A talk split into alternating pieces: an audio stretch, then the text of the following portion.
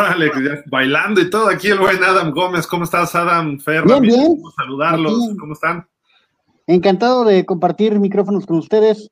Un placer saludarlos. Y aquí listos para hablar y chismear sobre los Miami Dolphins, desde la M hasta la S. Exacto. Eh, Fer Ramírez, ¿cómo estás? Un gusto saludarte. ¿Qué tal, Gil? Buenas tardes, Adam. Un gusto recibirte aquí en tu casa. Este, bienvenidos a todos los amigos Dolphins y pues vamos a darle. Sí, un gusto saludarlos a todos, como siempre, martes de Miami Dolphins, el día que esperamos todos para platicar de el mejor equipo de la NFL, los Miami Dolphins, el único con una temporada perfecta, el que tiene al mejor coach de todos los tiempos, el que tiene al mejor coreback de todos los tiempos, defensiva número uno en el 72, ofensiva número uno, dos corredores de mil, o sea, ya, ¿para qué seguimos? No todos ustedes saben esa historia. Nada más es para. Falta mencionar tres cosas.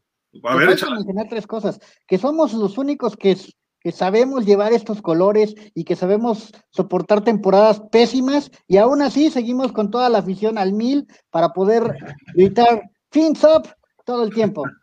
Exacto, exacto. Digo, últimamente no nos ha ido muy bien, pero ya vienen las vacas gordas. Pues bueno, como ven, está con nosotros ahorita Adam Gómez, quien es un eh, ferviente seguidor también de los Dolphins. Eh, Adam, te hemos visto en redes muy activo, tienes un podcast por ahí. Eh, platícanos, ¿cómo empieza tu afición por los Dolphins? Mi afición por los Dolphins. Bueno, te sugiero que veas para empezar el sitio somosdolphins.com. Ahí van a encontrar precisamente donde está todo el video con mi, con mi historia de cómo me volví Dolphin. Y bueno, el, punto principal es que siendo el, los principios de los ochentas, este, estaban pasando eh, en, un, en un previo del, Super Bowl algunas escenas de una jugada en la que un receptor atrapa el balón y en lugar de echarse a correr para el frente, lo echa para atrás a uno de sus compañeros que viene este, incorporándose por el costado y esa, y esa jugada termina en un touchdown. Fue muy repetida, es la famosa and lateral. Esa jugada que fue repetida previo al Super Bowl en el que llegan los Dolphins precisamente contra Washington, este, esa jugada eh, me enamoró, esa jugada me hizo, me hizo este, metamorfosear todo en mí, en mí. Yo estaba muy joven, muy, muy joven, o sea, te hablo de que estaba yo más que nada siendo acarreado ahí por la familia que se reunía para ver el Super Bowl con todos los cuates, ¿sí? Este, y esa jugada a mí me, me hizo clic, entonces, a partir de ahí nace mi afición por los Dolphins, este, el hecho de que llegaron al Super Bowl pues, fue algo especial también. Y este, pues bueno, en desde entonces decimos fins up todo el tiempo. Excelente, excelente. Pues mira, desde 1982 eres fan de los Dolphins. Pues bienvenido, bienvenido aquí al programa, a Dolphins de México Fins Up, nuestro show que hacemos semanal. También tenemos una videocolumna, recuerden, con Israel Guadarrama los viernes, es a través de pausa de los dos minutos a las 7 de la noche. Y pues bueno, eh, pues ya saben también ahí con el buen Adam, Mex Dolphin es su, su contraseña de Twitter, ahí lo pueden, lo pueden buscar y pues la invitación no nada más es por hoy, Adam, sino que estés con nosotros frecuentemente y que aquí estemos cotorreando de, de, de los colores aguamarina y naranja, ¿no? Encantados, encantados. O sea, les repito que, bueno, como dices, estamos activos en Twitter pero no solo en Twitter, este, a través del proyecto de Somos Dolphins estamos presentes en varias plataformas. Recientemente nos hemos incorporado al TikTok, así es que hasta en esa le estamos entrando. está bien, está bien. Fer, pues tenemos varios temas que platicar. Eh, curiosamente sale por ahí una nota de, pues viene la tercera temporada de Brian Flores al frente del equipo, ¿no? y cómo le ha ido a otros coaches históricos de Miami, bueno, en la historia de los Dolphins en su tercera temporada, desde George Wilson hasta Adam Gaze, ¿no? Están ahí los que han sido coaches regulares, porque los interinos que fue Dan Campbell y el otro fue, ¿cómo se llama? Bates. Jim, Jim Bates. Jim Bates. Jim, Bates. Eh, yo era de los que quería que se quedara Jim. Eh, Fer, eh, pues digo, tenemos varios y pues eh, el primer coach se llamaba George Wilson, le fue muy, pero muy mal en general con Miami, fueron los peores años. Él fue el primer coach este, del equipo en el 66 con marca de 3-11, en el 67 se pone 4-10, en el 68 llega a 5 ganados, 8 perdidos y un empatado, eso fue su tercera eh, temporada de George Wilson. Y pues bueno, eh, y párale de contar, ¿no? Porque en el 69 todavía coachó, pero le fue peor. Entonces, eh, pues, ¿qué, esperar de, bueno, ¿qué, podemos platicar de él? Pues no mucho, ¿no? No hay, no hay mucho que platicar en realidad. Este, no era mal coach, pero pues eh, eran épocas difíciles de Miami y se vio, ¿no? En el momento de que cuando llega Don Shula, casi casi con el mismo equipo, una o dos adiciones, cambia radicalmente, ¿no? Pero ahí vemos el marcador atrás de, en el Orange Bowl iban los Jets 24-3, digo, también eran buenas épocas de los Jets, sus, mejor, sus únicas buenas épocas y las malas nuestras, ¿no? Entonces, Fer, ¿tú, tú puedes decir algo de este señor, George Wilson, este, que quieras agregar, que quieras comentar? Pues no, Gil, de, Wilson realmente no hay mucho que decir, o sea, terminó con, en total con una victoria nada más, a, a su favor, en esos tres primeros años. Yo creo que ya el cambio del equipo viene llegando Shula, obviamente, ¿no? Pero Wilson, pues fue el, fue el inicio nada más, ¿no? Claro. Adam, ¿quieres agregarle algo de por ahí? Bueno, yo creo que es importante marcar que le tocaron los años de una época para Miami en que era un equipo de expansión. Los equipos en expansión siempre han tenido problema para estructurarte en, la NFL eh, y quizás nosotros estamos siendo este, muy duros al juzgarlo porque no fue un mal coach este Wilson. Wilson con Detroit llegó a algunas, este, algunos partidos importantes de playoff y creo que este, no, es, no es tan malo, ¿no? Como, como lo, su registro en, en Miami lo hace ver.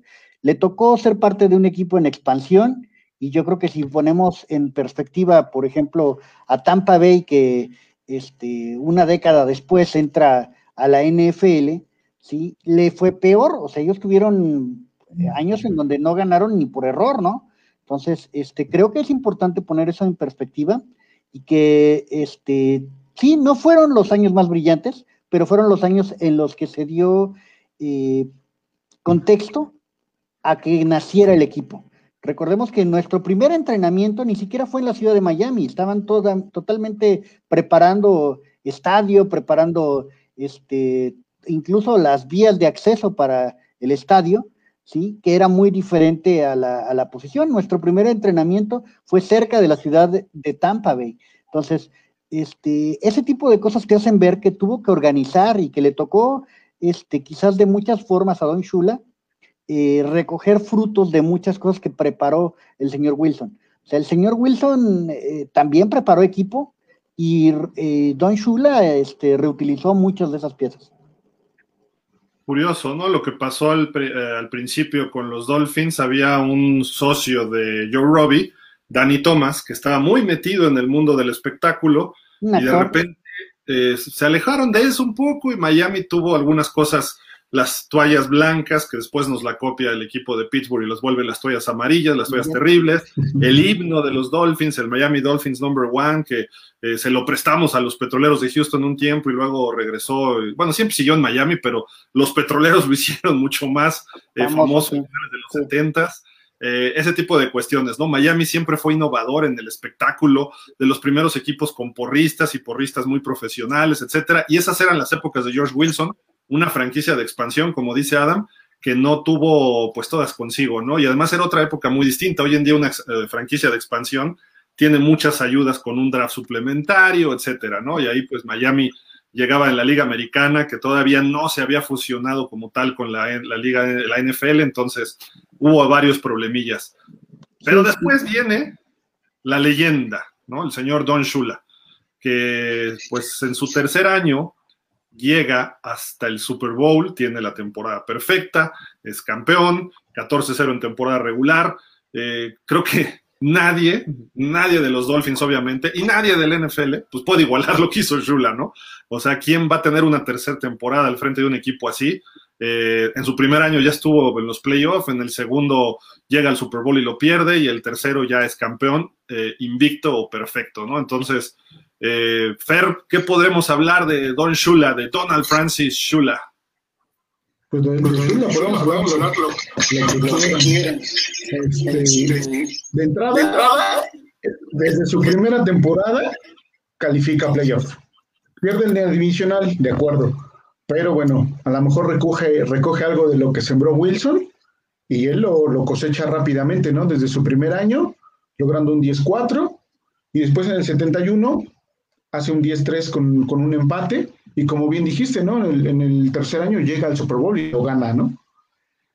Yo creo que es, esas tres primeras temporadas, nadie, ningún coach en la actualidad lo va a poder este, hacer en algún equipo, ¿no? Independientemente de, de qué equipo sea, ¿no? Porque sí es muy complicado actualmente que desde tu primera temporada, así reconstruyendo un equipo, logres este, acceder al playoff, ¿no? Entonces sí, la vara ahí se puso muy alta desde ese entonces. Nos malacostumbró, la verdad, ¿no? Porque después hasta Jimmy Johnson lo veíamos feo, ¿no? Pero este, pero bueno. Adam, eh, ¿qué hablar de Don Shula, no? O sea, algo extra, porque ya sabemos de, de regreso todo lo que ha hecho este señor. Bueno, debemos de entender que Don Shula llegó por una segunda oportunidad. A Don Shula recordemos que le fue súper mal precisamente contra los Jets. Los Jets marcan el camino de Don Shula hacia Miami en el momento en el que en aquel Super Bowl en donde llegaban como super favoritos, ¿sí? Se ven humillados por los Jets. Entonces, eh, a partir de ahí, todos apostaban en contra de Don Shula. Todos decían que era un perdedor y tenía el, casi casi la, el estigma que antes tenía el Cruz Azul, más o menos algo así. Sea, era el gran perdedor del, juego importante. Entonces, eh, Don Chula llega a Miami y empieza a crear una cultura de ganar. Eh, a muchos jugadores que venían de, desarrollados por Wilson, eh, se, les, se les da un, un, enfoque incluso de cambio de posición. ¿sí? Este, hubo jugadores que estaban muy concentrados en ser este, este, defensivas secundarias que fueron este, pasados un poco más al frente, que se les pidió subir de peso, que, se les tonificó, cosa que para aquellos tiempos era muy extraño. O sea, debemos de entender que la rutina de gimnasio de alguien a principios del, a finales, perdón, de, de los 60 y principios de los 70 era muy distinta de la de hoy. O sea, ver una transformación como nos ha tocado ver en los últimos meses a Tua, que ya parece que se está comiendo su chocomil súper reforzado, y lo vemos ya con unos conejos que parecen casi casi sacados del zoológico. ¿sí? Este, sí, sí, sí, ya parecen liebres así gigantes, ¿sí? O ver, por ejemplo, a este Noah, que le ha metido tan duro a las pesas que anda levantando las 300 libras, este, lo cual es muchísimo para un este, secundario, ¿sí? que anda también este, teniendo entrenamientos con gente de este, artes marciales mixtas, pues este, te habla del tipo de compromiso que ahora vemos. Pero en aquellos tiempos era algo totalmente ajeno, o sea, tú llegabas y si le podías poner dos kilos más a tu pesa en todo el verano, era ya un, un, este, un le hiciste bien, ¿no? O sea, era un logro, ¿sí? Entonces, las, las cosas que, por ejemplo, este, debemos de entender cuán diferente era el deporte en aquel momento para nuestra actual realidad, es que incluso los fullbacks, los fullbacks no eran necesariamente los más atléticos. Los fullbacks eran gente muy fuerte, pero muy fuerte de manera natural, no porque entrenaran, no porque este, se desarrollaran especialmente para la posición. Eran gente que, que eran capaces casi casi de arrastrar este, solitos ¿sí? Medio equipo, ¿no? Y, lo vimos precisamente con Oh My God, ¿sí?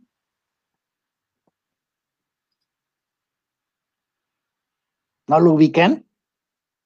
Ah, es que no estaba viendo, perdón. Obviamente, Larry. Larry ok, entonces el señor Sonka, si algo tenía distintivo, es que no lo podían tumbar, ¿sí? Porque tenía esa fuerza, ¿sí? Hoy día nuestros corredores tienen que ser mucho más que solamente fuertes. ¿sí? No es nada más que puedas llevar el balón y lo puedas arrastrar las cuatro yardas para este, poder marcar en cada jugada un avance y tener con eso primeros y dieces. No, en aquel tiempo eh, eh, eso era suficiente y marcaba una diferencia, era otro tipo de fútbol americano, ¿sí? Entonces, el fútbol americano que logró hacer este, Don Chula fue de lo primero, como manifestaba Gildardo, que fuera innovador y la innovación estaba precisamente en, especializar por cada posición, dar un plan de desarrollo, dar una forma ya de empezar a darle el tipo de impulso que requiere cada posición y poder tener manifiestos los desarrollos necesarios para cada uno de sus jugadores. Eso fue algo que, digamos, son las piedras angulares hoy día, pero esos fundamentos no se tenían antes. Aprovechamos y saludamos, ya se incorpora también con nosotros Javier Roldán. Javier, ¿cómo estás? ¿Qué dices? Te, vemos muy hola. Buenas noches. Vamos para acá. Ándale, ahí te vemos ya. Este, bien, buenas noches a todos y pues ya listo para hablar del mejor equipo de la NFL. ¿Quién? ¿Mis bucaneros de Tampa de toda la vida? Ándale. No, nada, los carneros. sí, dicen los Rams ahora. Oye, Javier, estamos hablando de las terceras temporadas de los coaches de Miami. Y bueno, pues Shula, su tercera fue esto, ¿no? Lo que estamos, tenemos en pantalla. Rápido, algo que nos puedas comentar de Don Shula. Pues la etapa que me tocó verlo a mí ya fue casi al final del y eso ya un poco con lo, con la memoria que de lo que me decía mi papá y este y pues para mí como lo dicen los números el mejor coach que ha habido en la NFL y pues la única deuda pendiente que se puede decir que tiene en su trayectoria es no haber hecho campeón a uno de los mejores corebacks de la historia como fue Dan Marino pero fuera de eso para mí es este es el mejor coach de la historia Javier, te tengo que corregir algo. Dijiste que es uno de los mejores, no, es el mejor. Que no tuvo suerte de ser campeón es otra cosa, ¿no? Pero, este, pues, Marino, imagínate si hubiera jugado en Chicago en los años 80, si hubiera jugado en los Gigantes, si hubiera jugado en San Francisco con los receptores que tenía. Digo, Miami tenía buenos receptores, pero o le faltaba corredores, o le faltaba defensiva, siempre le faltó algo en las épocas de Marino, ¿no? Entonces, Creo que ese fue el problema. Pero bueno, vámonos con el siguiente coach, que pues también es un tipo que le tiró mala onda al final a Dan Marino.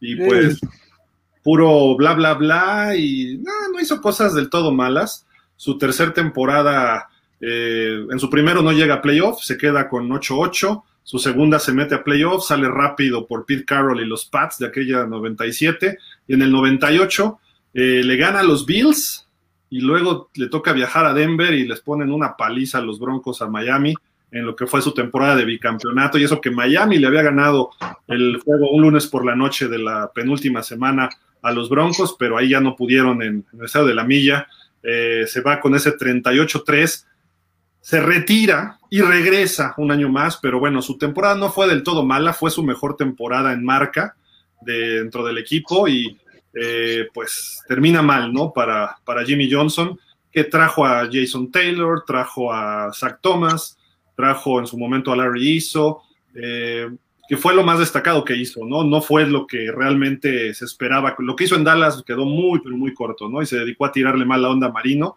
Esta foto es del último partido ahí en Jacksonville, que bueno, este, eh, para la memoria de... De nosotros, quién sabe qué día, ¿no? Pero bueno. ese partido se perdió, se perdió el video de ese partido. Sí, y yo también ese día se me borró por completo. Sí, no. Pero bueno, este, Fer, ¿qué opinas de Jimmy Johnson en su tercera temporada ahí con los, con los Dolphins? Venía bien, venía bien el, el armado de su equipo. Traía ya, como dices, el talento dentro. Estaba, estaba armando un buen grupo pero el problema fue ese, ¿no? Enfrentarse eh, directamente con, Dan Marino, ¿no? Al meterse ahí, este, empezó a haber problemáticas, empezó a haber este, división en, el vestidor, ¿sí? ¿Quién estaba con Marino, quién no estaba con él? Y eso acabó por, reventar, ¿no? Como dices bien en, ese último partido. Y pues era o Marino o Johnson, ¿no? Y bueno, pues era lógico que, que el equipo tal vez eh, erróneamente escogió por, por Marino, ¿no? Pero bueno, tampoco, tampoco iban a sacrificar a, Marino por Johnson y decidieron que, hasta ahí, hasta ahí llegaba Jimmy Johnson y pues sí fue una decepción para todos porque creímos que probablemente con él íbamos a lograr este llegar, a, llegar al Super Bowl y que Marino y, el equipo fueran campeones, ¿no? Vendió mucho humo este señor, creo yo, ahí en Miami. Y pues el dueño, Gwen Haisenga, pues le dio las llaves hasta de su alcoba, ¿no? Y le dijo, ahí está mi esposa, y pásale, mi familia, mi perrito, ¿qué quieres de comer? Y Jimmy Johnson, pues, eh, llegó y no hizo del todo mal, tuvo Miami en playoffs tres de sus cuatro temporadas, en la tercera, repito, fue su mejor, pero no se quedó corto, ¿no? Eh, perdón, este Adam, ¿qué opinas de Jimmy Johnson en Miami? Pues Jimmy Johnson en Miami fue genial, claro, con la Universidad de Miami. Este, y recordemos que ahí se hizo grande, o sea, Jimmy Johnson en la ciudad de Miami realmente se sentía muy cómodo. Jimmy Johnson, eh, él mismo se sintió decepcionado de no poder lograr algo más con los Dolphins. Él regresa a, a coachar en la NFL tras de haber salido de los Cowboys y de haberse puesto en el micrófono de, la cabina de narración este, un par de años con Fox. Este, me parece que llega a Miami en una, en una situación en la que intentó hacer cosas muy desesperadas en un proceso que era un proyecto de, largo, largo plazo. Entonces, eh, lo primero es que le toca la mala suerte de una lesión muy fea de Marino prácticamente en su, en su primer año este, al frente. De hecho, desarrolla a, un par de jóvenes que por ahí, este, después uno de ellos fue a, Detroit, este Scott Misher, este, y las cosas se iban medio acomodando. Él logró en su segunda temporada hacer un muy buen draft el buen draft que logró, este, precisamente nos trajo en el 97 a, a este, pues a dos que son geniales para, para el equipo. Este, uno parece ser que tiene ya una, una un chalequito amarillo, este, no sé si lo recuerdan, un 99 por ahí. Sí, entonces. Eh, ¿Chuck pues, bueno, ¿eh? ¿Chuck Klingbeil? No, Wilson Taylor. Entonces, el que va a ser papá próximamente, por cierto. ¿Con su segunda este, esposa o con la hermana? Sí, con, la segunda, con la segunda. Oh, bueno. Sí, no, no, no, con la hermana de este, de Zach, no, este, con, la nueva. Este. Bueno, eh, el chiste es que ese equipo le quedó a deber a Marino en el sentido de que era una magnífica defensa, pero que apenas estaba consolidando. Les faltaron la madurez que después lograron esa defensa, tenerla conjugada en esos primeros años de Jimmy Johnson. En ese momento se desespera Jimmy Johnson, hay reclamos internos, como dices, una, una segmentación donde unos apoyaban eh, la idea defensiva que tenía Jimmy Johnson y otros apoyaban el proyecto más ofensivo que tenía este Dan Marino. Eh, Dan Marino quería que las cosas fueran con mejores receptores, con situaciones de más este pedigrí en algunas posiciones que le sirvieran a él. Y el proyecto pintaba para que se estuviera cargando más del lado defensivo. Eso no le agradó a Marino, le parecieron este, insuficientes las herramientas para trabajarlo y pues eso le afectó bastante. O sea, fue una situación en que se volvió tóxico en el, en el, en el vestuario del propio Marino, ¿sí? Y este, eso llevó a que las, las cosas no funcionaran con Jimmy Johnson. Creo además que el problema principal con el señor Jimmy Johnson fue que se le infló mucho como coach cuando realmente lo que lo llevó a tener los grandes éxitos en Dallas fueron su staff. El staff de, coaches de, este, de los Cowboys que tenían más allá de Jimmy Johnson, pues ah, terminaron dominando la liga durante el, principio de, este siglo. O sea, los coaches que, que fueron entonces este, sus asistentes se volvieron los coaches principales de los equipos este, a la salida de Jimmy Johnson de Dallas. Entonces, creo que eso es este, importante de entenderlo y de entender que es un proceso de maduración hasta del staff de coacheo. Pues rapidísimo, bueno, aprovechamos y saludamos, ya está con nosotros también aquí Israel Guadarrama, estrenando su jersey de Jalen Waddle, este, ya está, y además el Classic. Israel, ¿cómo estás? ¿Cómo estás, Gil? Muchas gracias, pues aquí contento de ya morirme a ustedes y acá saludando a Adam. ¿Cómo andamos? Es el de Waffle, ¿verdad? De Jalen Waffle. Claro, Waffles, Johnny Waffles.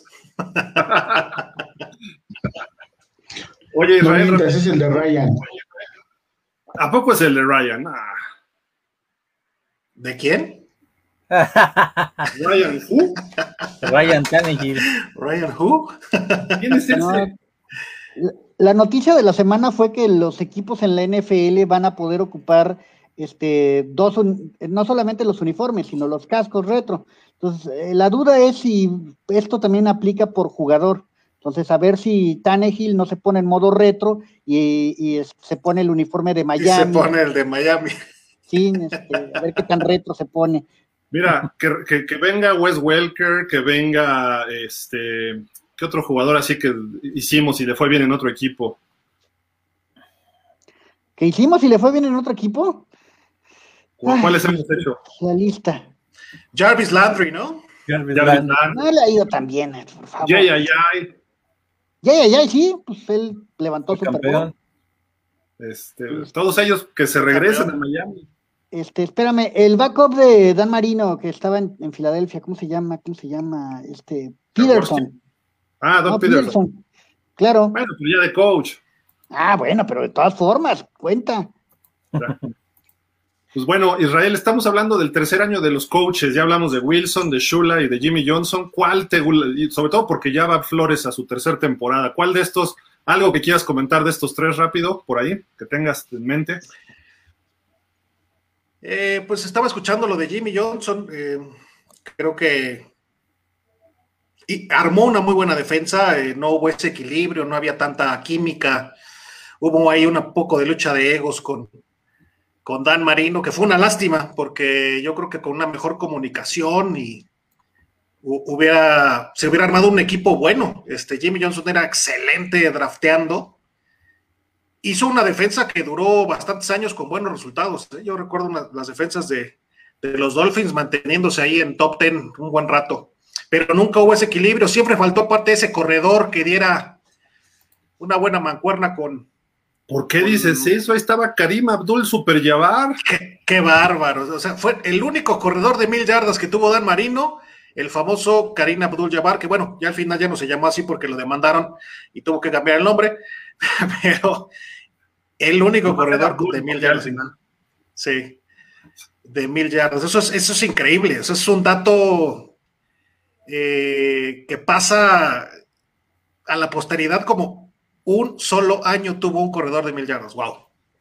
No, pero la culpa era de Marino, ¿eh? No, la culpa fue de Jimmy Johnson. ¿Cómo quieres llegar a hablar con un. Eh, ponerte con un dios cuando tú eres un vil mortal, ¿no? O sea, dijo, ay, aquí ya. Cuando llegué a Dallas no tenía nada y estaba Troy Aikman y llegó Emmitt Smith y bla, bla, bla. ¿Y qué decía Jimmy Johnson? Vamos a correr el balón, vamos a ir al frío en Búfalo, vamos a ir en diciembre. ¿Cuál juego terrestre? La línea ofensiva para bloquear al pase.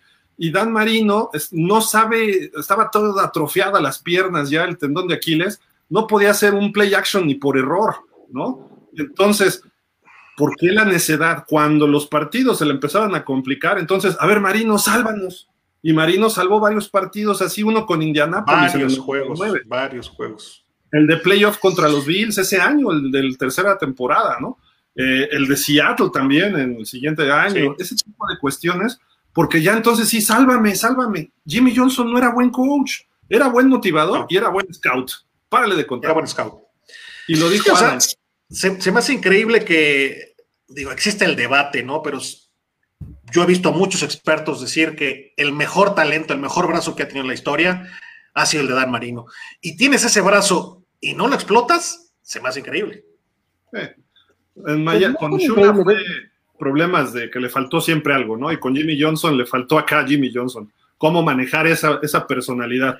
Jimmy Johnson se quiso competir con él. Cuando Marino estaba en sus últimos años, si Jimmy Johnson hubiera sido un poquito más inteligente, le sacas ese juego a Marino, lo enalteces y tú te quedas con el equipo y heredas a Damon Heward o a este, Brian Greasy o los que vinieron después, ¿no? Tipo lo que hicieron eh, en Denver, ¿no? Que la atención la figura de, de Elway esos últimos años le sacaron todo el jugo, fue bicampeón se retiró con todas las glorias. Y Shanahan quedó como uno de los grandes coaches de todos los tiempos, ¿no? Exactamente. Y después ha dejado mucho que decir. Yo creo que ya no vuelve a coachar. Pero bueno, vámonos más rápido con los siguientes coaches. Eh, Jimmy Johnson se va, pero no se va. Y dice, ahí les dejo a este hombre, a Dave Wanstead. a Dave Wanstead. a Wani, dejó al Wani. Que un buen tipo, un buen coach, un buen coordinador defensivo. Su tercer año tiene 9-7. Fue el último coach que nos dio un, triunfo en playoff. Eh, también en el 2001 regresó a playoff, pero ahí sí lo despacharon rápido y nos quejábamos de él y no sabíamos lo que venía después, ¿no? Pero. Eh, discúlpanos, discúlpanos, Dave. No sabíamos lo que estábamos haciendo. Yo creo que de este ya se acuerdan más ustedes, ¿no? Javier, este Fer, ustedes están más chavos, ¿no? También. Eh, ¿qué te digo? Fue, el, fue el primer de Miami que odié. ¿Lo odiaste? Lo odiaste. porque por él no se quedó una temporada más marino. Eh, en parte sí. Yo creo que sí. Él, él, él no fue, o sea, Dan Marino ya estaba, para empezar, ya estaba ya él considerando el retiro un par de años antes. Este, no, Dave Wanstead realmente se queda con las llaves del equipo, este, básicamente porque a él, Jimmy Johnson le dice ten, ¿no? o sea, a él le heredaron el puesto, no, no es este que él lo acepte, ni siquiera hubo más entrevistas ni nada, o sea, Realmente el lo, puesto lo llevó en el 99 de asistente de head coach precisamente para dejarlo, porque ya se estaba retirando Jimmy Johnson. Y le dijo a, a a ver, yo necesito a alguien que quede de ahí, que esté a mi mano derecha. Y se lo trajo a él, creo que había traído a Norton, no, Norton le fue después. Y cuando decide irse después del 62-7, que se va por la puerta trasera Jimmy Johnson, eh, dice, pues ahí está, ahí está Dave Wanstead.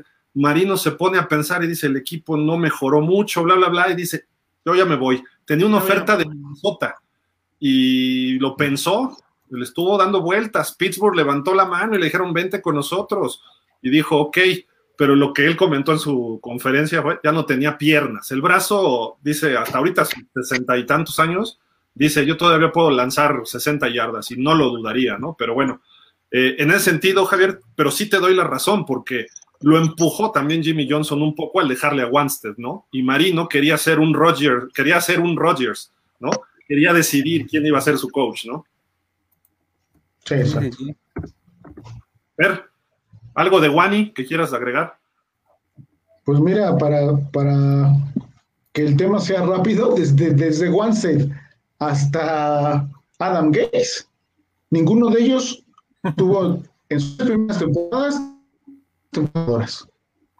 Desde el 2002 hasta Adam Gates en el 18, no acabaron con, sus tres temporadas con récord ganador. ¿No? Así de, así de, así de lapidario es ese, ese dato de que pues de ahí ya no pudimos este, estar en playoffs, así de simple. Y luego vino este señor, el mentiroso. Pasa la página, ya, el que sigue. sí, qué va. Tu segundo año, no esto, exorcicen esto. No me voy, no me voy. Y ya estaba firmando con Alabama, ¿no? Así de. no, porque no, me, porque no me voy a ir y por el otro lado acá ya firmando. Estaba ya. el mudarse en su casa, ¿no? Ya la esposa con las maletas, o sea, no, no, pero bueno. No, no, las chachas se van con más dignidad que ese, que ese tipo. Sí, qué bárbaro. Oye, y además algo de Nick Saban que este, pues. ¿Nick Saban? Iba, iba levantando un poco, ¿no? Lo que pasa es que creía que seguía coachando el colegial, ¿no? Entonces, le faltó ese profesionalismo, creo yo. En colegial lo ha hecho bien, pero bueno. Luego vino otra cosa medio gacha fea, rara, ¿no? Ah, ahora, a Nick Saban le, echan la culpa del tema de, Drew Brees mm. y, y Cool Pepper. Sí, pues, su... Y es culpable. Siento que ahí no fue tanto culpa de él, ¿eh? aunque se, se, lo, se lo tachan mucho. ¿Entonces quién? Pues era su Sí. Era su chamba, él Y decidía él. Por eso firmó. Creo, que también ahí. Creo que también ahí la liga tuvo que ver ahí. Ah, bueno. Que lo, empujaba, lo, empujaron un poco a Nueva Orleans porque le querían dar aire por el tema de, del huracán, etc. El que dijo no te quedas es él. El que dijo no te quedas es él. Si él le hubiera dicho en ese día, este, a Drew Brees, ¿No te, no te vas sin que, te, sin que firmes? O sea, no te vayas ya, quédate. Ese día se queda. O sea, él decide que no. Médico. Él, lo que pasa es que el equipo médico, le echa mucho a la tierra pero eran simplemente tengo, eso, te doy la información. hay que repartir la información. Tú decides qué hacer. Pero hay que repartir culpas, a lo mejor un mal diagnóstico del equipo médico que le dijo a, a, Seban, ¿sabes qué? No va a estar bien. Pues a lo mejor eso, eso pudo haber influido, ahí sí te creo, Israel, de que, de que pudo haber sido este, responsabilidad compartida. Cuando lo explicó Nick Saban, o sea, no lo explicó otro, lo explicó el propio Nick Saban, este, él dijo que tuvo que tomar las decisiones, ¿sí? Desde el punto de vista de mayor probabilidad de riesgos. Es lo que él dijo, ¿sí? Pero entonces, ¿qué significa? Que no fue los médicos lo que le dijeron, no, no, ni te acerques a este. No, él vio las probabilidades. Y en lugar de poder estimar la mayor calidad y poner el peso del riesgo que implicaba esa calidad superior, él se fue por Culpepper. Punto. O sea, no, no es otra cosa. La cara de Javier, así. la, la, la realidad la tiene Israel llegó la llamada de Paul Tagliabue, de la NFL. A ver, necesitamos apoyar a Nuevo Orleans, que está destrozado por el huracán Katrina. Va a llegar Reggie Bush, va a llegar Drew Brees, va Sean Payton y lo vamos a apoyar. Entonces tú, Miami, no estás tan mal, así que, a ver, déjalo ir y invéntate el pretexto que quieras. Lo que quieras. Siempre hay equipos a los que la liga les da su empujoncito. Y en ese momento yo creo que fue a Nuevo Orleans. Sí, de acuerdo. Totalmente de acuerdo. Digo, bueno, yo nada más digo lo siguiente. Sí. Katrina fue Metzel después de la decisión. No. No. ¿Sí? La, temporada de. No. fue en 2006. Ajá. Katrina fue 2005. Fue, sí, fue antes. Y fue el draft también de Reggie Bush y fue cuando llega Sean Payton. A sí, que, curiosamente les cae Reggie Bush. y, los Texans se llevan a Mario Williams, que era como el tercero o cuarto del draft.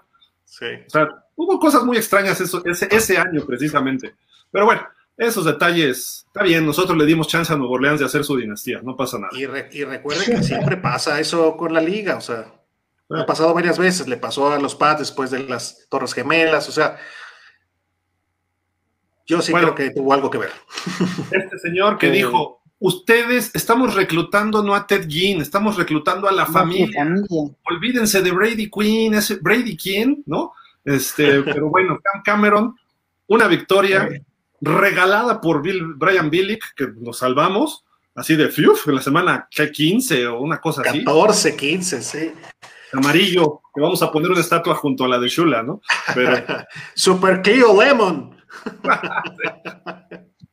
que, digo, hasta yo hubiera hecho ese touchdown, o sea, la cobertura, si tú te fijas, Ed Reed estaba totalmente cargado como si fuera un cover 4, pero nada más era un cover 1, no había safety, casi casi dijo, manda el pase al centro, ¿no? Sí. Casi casi le dice Ed Reed a, Clemon, manda el pase ahí. y, creo, que Camarillo era nuestro receptor más lento. No, lo malo, ¿sabes qué? Es que no eres más lento, teníamos todavía peores. en ese año así de mal estábamos, o sea, creo que teníamos alguno que estaba en silla de ruedas o algo así. Teníamos uno con una pierna nada más. Oye, pues no, una temporada ¿Eh? ¿Eh? Reed se estaba abrochando las agujetas en esa jugada. sí. Se agachó y se dio la vuelta no verla. Oigan, y después venía una época que pintaba bien, llega Bill Parcells, lo ponen como vicepresidente de operaciones o no sé qué rollo, trae a Jeff Ireland de gerente general y ponen a Tony Sparano. Eh, bueno, en paz. Habría que considerarlo, no es del todo equivocado. Eh, el primer año los mete a playoff con la famosa Wildcat, segundo año se van para abajo, tercer año siguen con 7-9 y termina luego un fiasco que se, Bill Parcells dijo, ya les cobré sus 16 millones de dólares, con permisito ya vine yo ya, yo ya me voy. Ya, ¿no? Ahí les dejo a Jeff Arlan y a Sparano. Ya, ahí, se arreglan, ya están grandes, como decía mi papá, ¿no? Y Sparano, pues bien, ¿no? O sea, festejaba los goles de campo contra los Pats. Este, no, no, digo, era buen tipo, pero le eh, faltaba algo, ¿no? Le podemos decir todo menos qué mala actitud. El cuate tenía buena actitud. No, aparte, amado por sus jugadores, o sea, eso es algo innegable. Este, contrario a otros que después vamos a platicar. Este, Esparano era amado en el, en el, en el locker room. Este, realmente la parte complicada con Esparano es que no era un coach integral, él era alguien que era un especialista en la posición y punto. ¿Sí? No era un head coach, o sea, no podía ver de manera integral, era malísimo este, reclutando, pero malísimo, le tuvieron que poner varios asistentes para tratar de era, era Ireland y Parcells que le tocó. Parcells dejó pasar a Matt Ryan por Jake Long, no era mala opción Jake Long, pero Matt Ryan estaba cantado, ¿no? Y dijo, se empieza por la línea. Eso era en tus épocas, Parcells. Ahorita ya no, desde esa, del 2008 para acá no. ¿Qué te puedo decir? Fer, Javier, ¿algo más de, Tony Sparano? No, no, pues nada más. Se le acabó la magia después del primer año. Ajá. después de la Wildcat se acabó todo. Es que no hubo magia. O sea. De acuerdo. Sí, ya Luego te, te leen la Wildcat y ya. Luego vino el señor Philbin. Oh my God. Venía de. era, coordinador en Green Bay, ¿no? Sí.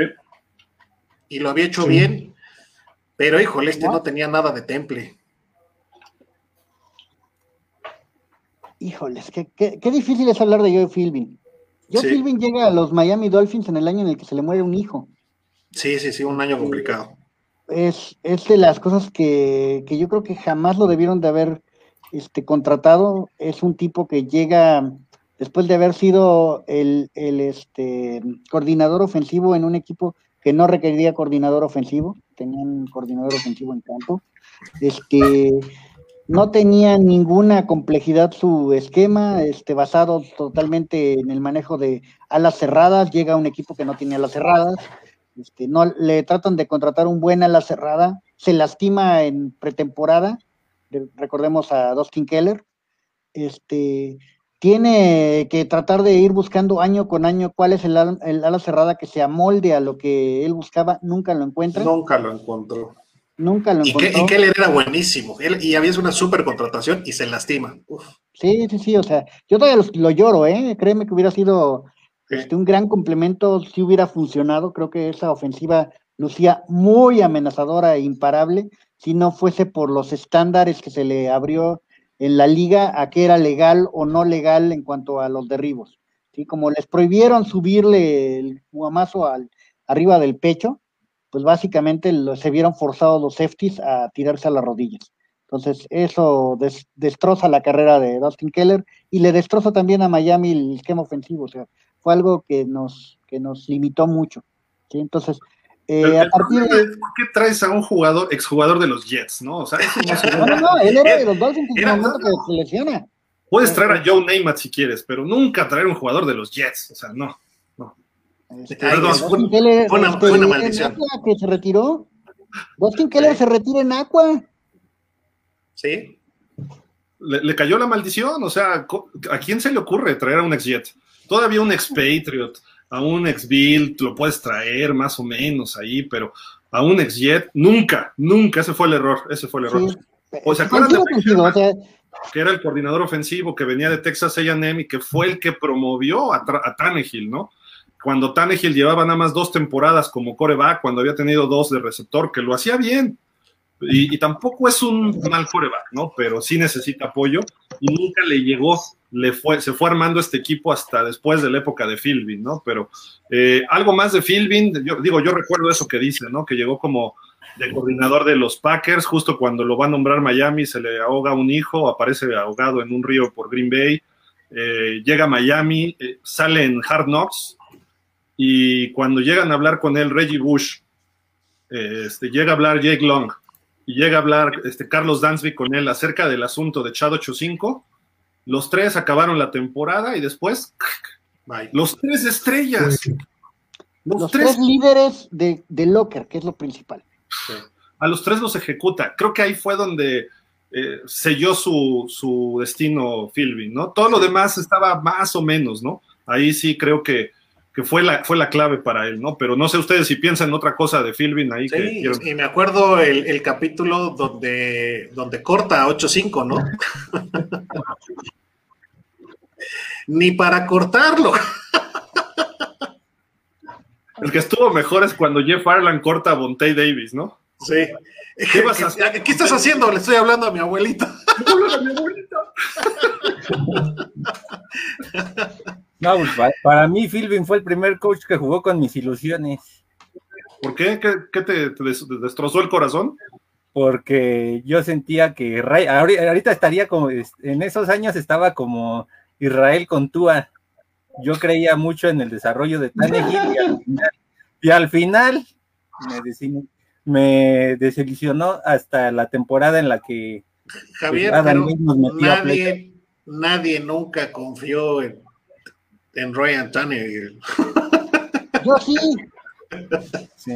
No, ahí yo, sí les voy a explicar el desarrollo del señor Philbin.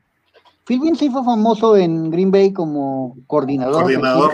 Cuando no era coordinador ofensivo, porque el que coordinaba la ofensiva estaba en el campo. Sí. Llega a Miami y no sabe ni qué hacer.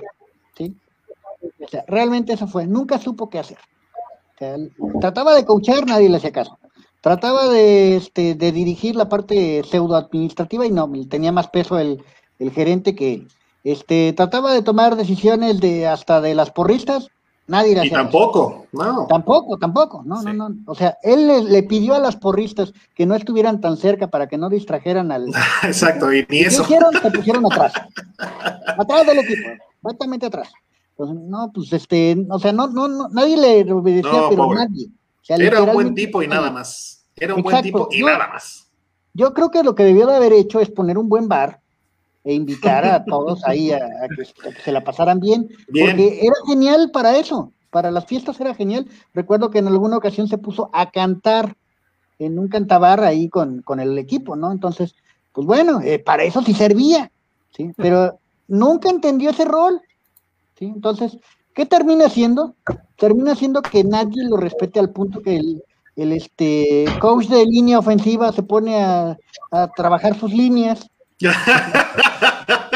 ¿sí?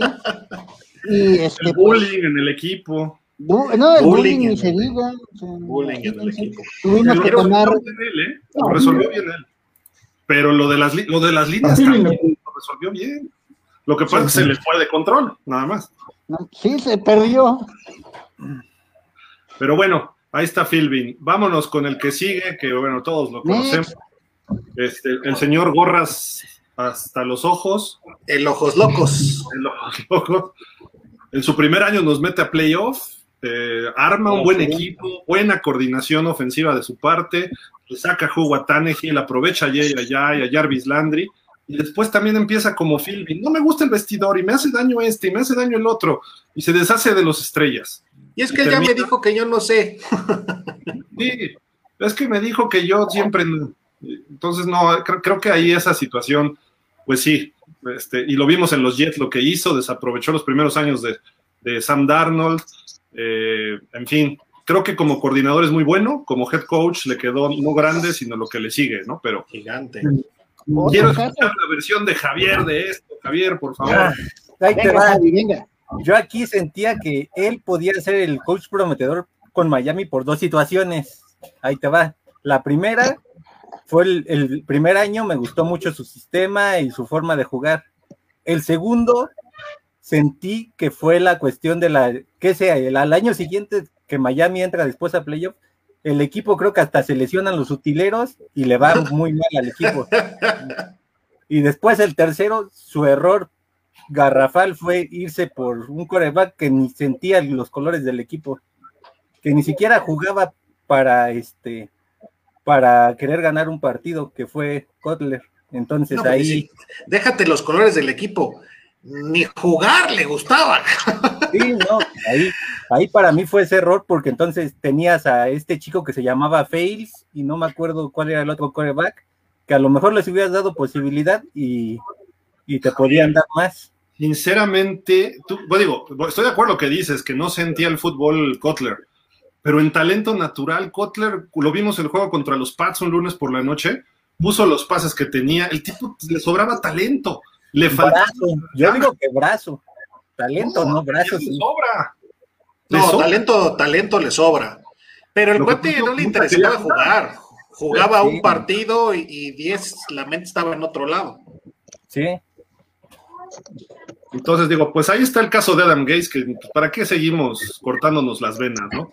La pregunta que yo les hago, ¿cómo le va a ir a Brian Flores este año? Vamos a empezar contigo, Adam. Este, ¿Qué opinas de la temporada 2021 con Brian Flores?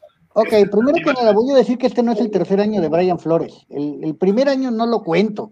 Así de grave fue. O sea, fue hacer un, un borrar el pasado para tratar de tener un mejor futuro. Entonces, ese no lo voy a contar. Entonces, en términos de, de realidad, este va a ser el segundo año de Brian Flores para, para términos prácticos. Para términos administrativos, como es el tercero, pues vamos a platicar qué pasó. La peor tragedia que le pudo pasar a cualquier novato le pasó a Tua. O sea, a ver, ¿qué, ¿qué pasó? Llegó demolido de la cadera. Llega y en medio de la pandemia no lo dejan entrenar. Eh, a sus entrenadores los conoce casi casi media hora antes del partido. O sea, realmente fue una situación que no es nada ideal para un novato. Entonces, llega muy disminuido de musculatura, llega este, con un equipo que está este, en un momento dado anímicamente dividido, porque tienen que creer en el viejo, en ese veterano que, tanto este, los llevó a, tener esperanzas en ese primer año de Flores, y llega y tiene que andar este, teniendo que aprender eh, de mala forma dentro de, un, dentro de un equipo en donde sus receptores todavía no estaban eh, este, sincronizados con él. Entonces, en ese ambiente, logra aún así un registro de 10 victorias. Casi nos colamos a playoff por accidente. creo que le fue bien a ese equipo, pero a ese equipo por la filosofía que trae Brian Flores. ¿Qué vamos a ver en este año? Con un Tua en el que ya se está pudiendo preparar, en el que ha tenido preparación con sus compañeros y que él, Tua, ha organizado. Entonces, si tú como coach tienes el respaldo de que tu estrella, tu coreback, está haciendo todo lo necesario para hacer que las cosas fluyan bien, no podemos esperar cosas malas. Tú estás haciendo lo correcto para hacer que en la ofensiva, que es el lado que Brian Flores no maneja, mientras que nos tocó tener tres coordinadores ofensivos convertidos en head coach en el pasado, los últimos tres, recordemos que vienen con la misma fórmula mágica de vamos a traer un coordinador ofensivo y lo vamos a convertir en head coach, ¿sí? Que el último Gates no, no, lo, no lo opiné, pero vamos a decirlo así de simple él se cuelga en el, en el éxito de Peyton Manning y de ahí viene como un, un, este, coordinador ofensivo no probado, un coach más reprobado que nada y que hoy día hasta en los Jets no funcionó. Entonces ya eso es mucho decir. Este, cuando no eres capaz ni siquiera de asegurar el número uno del draft, ya es, es este, pésimo, ¿no? Entonces, Brian Flores, ¿qué va a tener en su tercer año? Playoff, hecho, palomita. ¿qué más va a tener? Va a tener un, una de las defensas más rudas de toda la liga, palomita, y pueden ponerle eso como un hecho. O sea, van a ver que, que realmente la defensa de Miami va a ser de tal respeto que no le va a gustar a nadie jugar contra Miami. A, los coordinadores ofensivos se les va a hacer una pesadilla y van a hacerse hasta pipí en los chones antes del partido contra Miami porque realmente les va a dar miedo la cantidad de intercepciones que va a lograr. Es, un equipo que viene este, construido para despedazar las defensas, ¿sí? Y si a eso le complementamos que lo que están haciendo del lado ofensivo va a ser suficiente para tener un incremento estadístico eh, eh, sustancial para poder garantizar victorias, creo que podemos tener muy claro que la meta esa de superar las 10 victorias se va a dar, pero fácil. ¿sí? Creo que vamos a estar rozando por lo menos las 11 o 12 victorias este año, al menos. Además de que eso estadísticamente... ¿Y en playoff cómo le va? Mira, decir playoff es ya, este, depende de cómo llegues de salud. Y eso es mucha, echarle al oráculo.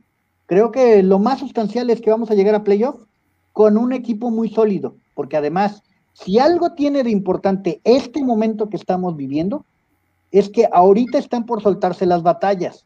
Las batallas que vamos a ver en el training camp no son como en años anteriores. En años anteriores hemos visto cómo va a quedar armado tu, roster, ¿sí? Y tu roster es lo que vas a tener para todo el año. No, aquí estamos hablando de un roster extendido, un roster que la parte del practice squad, la parte de, los que no quedan dentro, pero que van a estar considerados para en caso de lesión, te traigo, ¿sí? Eso es mucho más pesado que lo que hemos visto en cualquier año anterior, y te hablo incluso de Chula. O sea, es algo pesadísimo, pesadísimo. Entonces, ahorita las batallas, que es lo que hemos estado analizando en Somos Dolphins. ¿Ganan uno en ¿Cómo? ¿Ganan un juego en playoffs? Te repito que eso depende de la salud del equipo. No, no, no, aquí te tienes que comprometer, Adam. No, no puede ser así. ¿Va a ser en casa? Creo que sí. Uno, uno que ganan en playoffs. Van a ganar uno en casa. Y en divisional ahí quedamos. Que puede ser Wildcat. Bueno, si eres comodín, no tienes casa. ¿El Wildcat sí? No, porque los tres campeones divisionales son los tres juegos. Entonces nos tocaría visitar, nos puede tocar visitar a lo mejor a Kansas, a lo mejor a Ravens o a Cleveland, que a lo mejor ahí puedan ganar un juego. Y ya después la segunda visita. Puede ser Wildcat. Eh, ¿En casa? En casa, si es campeón divisional, si es campeón divisional y ah, no es de los mejores. O sea, puede, ser. ¿eh? Wildcard es el segundo lugar, o tercero, cuarto. No, no, no, el, campeón divisional del que no queda este Además, ahora son tres lugares en Wildcard. Sí. Tres juegos. Entonces, es más, es más complicado que decir como antes. Pero, por ejemplo, este año ganó, ¿quién ganó de visitante? Los Ravens le ganaron a Tennessee. Cleveland le ganó a Pittsburgh. Y el otro, ¿cuál fue? Indianapolis, Buffalo. Casi Indianapolis le pega a Buffalo. O sea, casi ganan los tres comodines, los equipos comodines, a los campeones divisionales. Entonces, ahí Miami podría tener chance y ya ver a quién te toca en la segunda ronda, ¿no? En los divisionales. Sí. Ok, entonces, ahí estamos. Fer, ¿qué, ¿qué, le viene a Brian Flores este año? ¿Está en la silla caliente o...? Ah, Adam, ya te tienes que retirar, ¿verdad? Me debo retirar, este, lo sigo viendo en Famos Dolphins. Un saludo a todos y estamos viéndonos por aquí. Un placer, un abrazo y fins up. Gracias, fins up. Adam, gracias por acompañarnos hoy. Fer, platícanos, ¿tú qué le ves a Brian Flores en su tercera temporada? Bueno, yo no creo que esté en la silla caliente. Yo creo que lo que ha hecho estos dos años le da un poco de crédito para, mantenerse. No, no lo veo, aunque tuviese un año complicado, que estoy hablando ya de un año donde tenga más derrotas, no creo que, Flores estaría por, por irse del equipo, ¿no? Que no, no, no creo que sea el caso. Yo creo que el equipo este, sí, va, sí va a alcanzar las 11 victorias. No va a ganar en playoff, siendo sinceros, no lo creo. Todavía nos falta dar ese, ese paso. Nos va a faltar profundidad en el equipo, ¿sí? tanto del lado ofensivo, un poco más que del lado defensivo, pero nos va a faltar profundidad ahí. Y para el próximo año yo creo que entonces sí estaría ya en, la mira Flores, ¿no? Si, si no se lograra un buen resultado este año. Tiene contrato otras tres temporadas, incluyendo esta. Y creo que son dinero garantizado, ¿eh? Los, todos los años. Es el único contrato que hicieron así hace un par de temporadas. Entonces, eh, vamos a ver. Digo, yo no lo siento en la silla caliente tampoco, pero eh, Javier, ¿tú qué, qué ves este año? Yo sí lo sentiría en la silla caliente si pasan dos cosas. Si uno, la ofensiva no mejora y dos, Tua no demuestra una, una mejoría notable. ¿Por qué? Porque se supone que es el coreback que él quiso desde el año pasado. Y dos, si no mejora la ofensiva, es entonces que él como coach no se está involucrando lo suficiente como para lograr un balance en el equipo porque la defensa ya no es este, ningún problema. La defensa, como, como lo decía Adam, puede ser de las 5 o 10 mejores de la liga. Y eso te puede bastar para meterte a playoff. Ahora, ¿tú qué le ves? a profundidad, Sí, sí, perdón, Fer. Perdón. Le decía Javier que siento que nos va a faltar profundidad en el perímetro. O sea, no, no sé si hay. Si tenemos una lesión ahí, se nos va a complicar.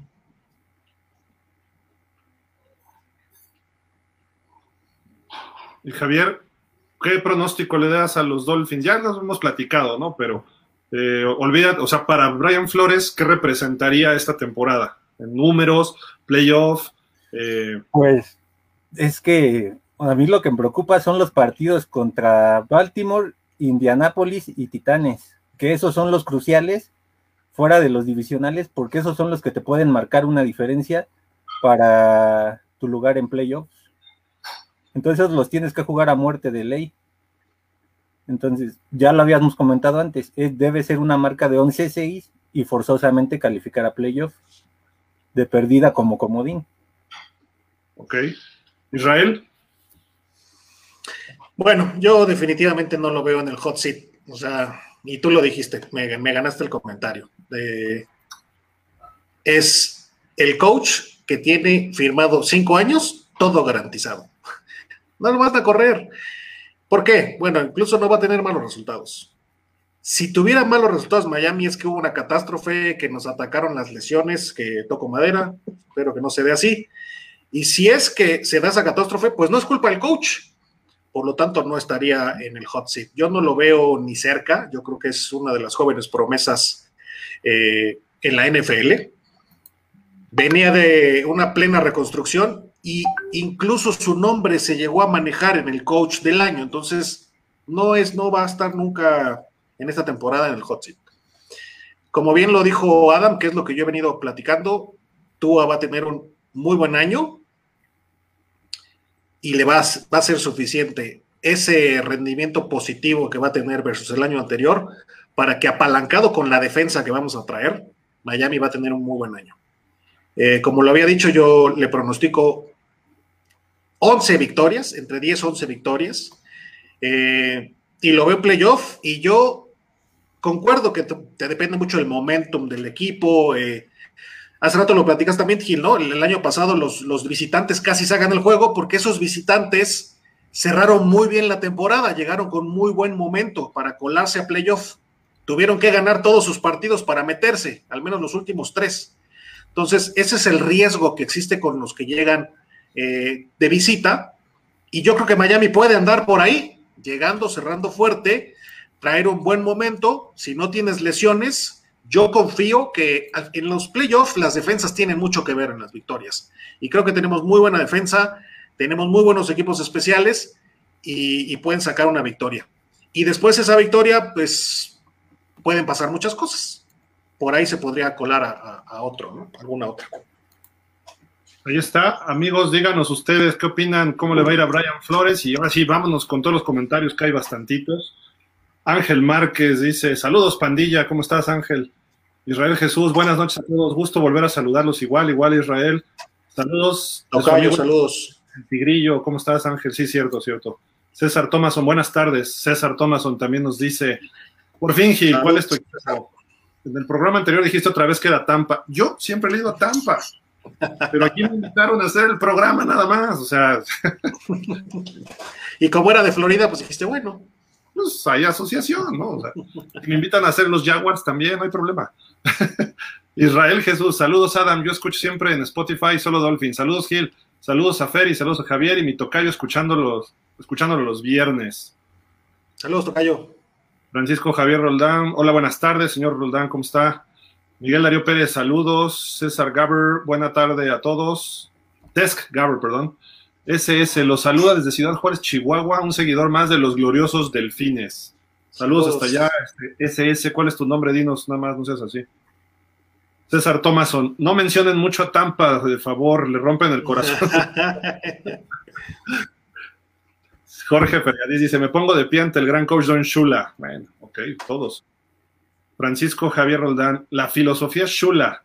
Al malo lo hago bueno, al bueno excelente y al excelente una estrella grande, el señor Shula, ¿de acuerdo? Vic Espinosa, hola, buenas noches a toda la familia, ¿cómo están? ¿Qué dices, Vic? César, hola Javier, ¿dónde dejaron a mi amigo Israel? Ya está, ya llegó. Acá ando, acá ando, César.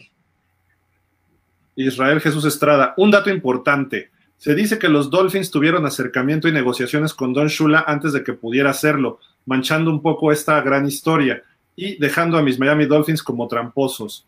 Ahí solo un dato. Eh, sí no. Lo que pasa es que ya estaba el hijo de, eh, ¿cómo se llama este señor? Rosenblum, que era el dueño de los Colts, le ayudó a Shula a salir porque el papá ya lo traía entre ceja y ceja.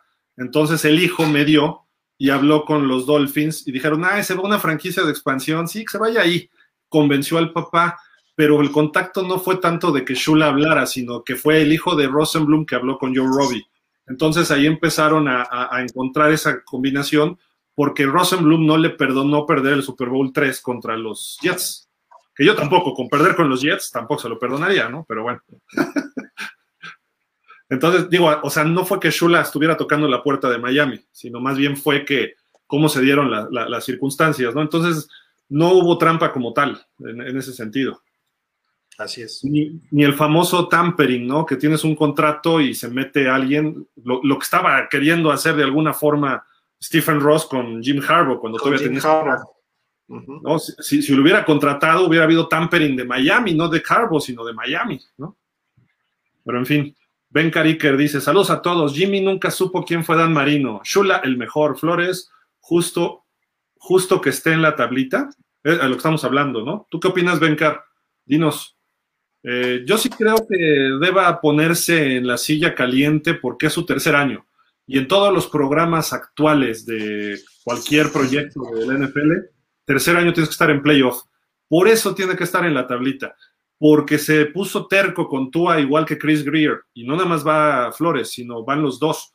Entonces tienes que responder por lo que estás eligiendo y por lo que estás coachando.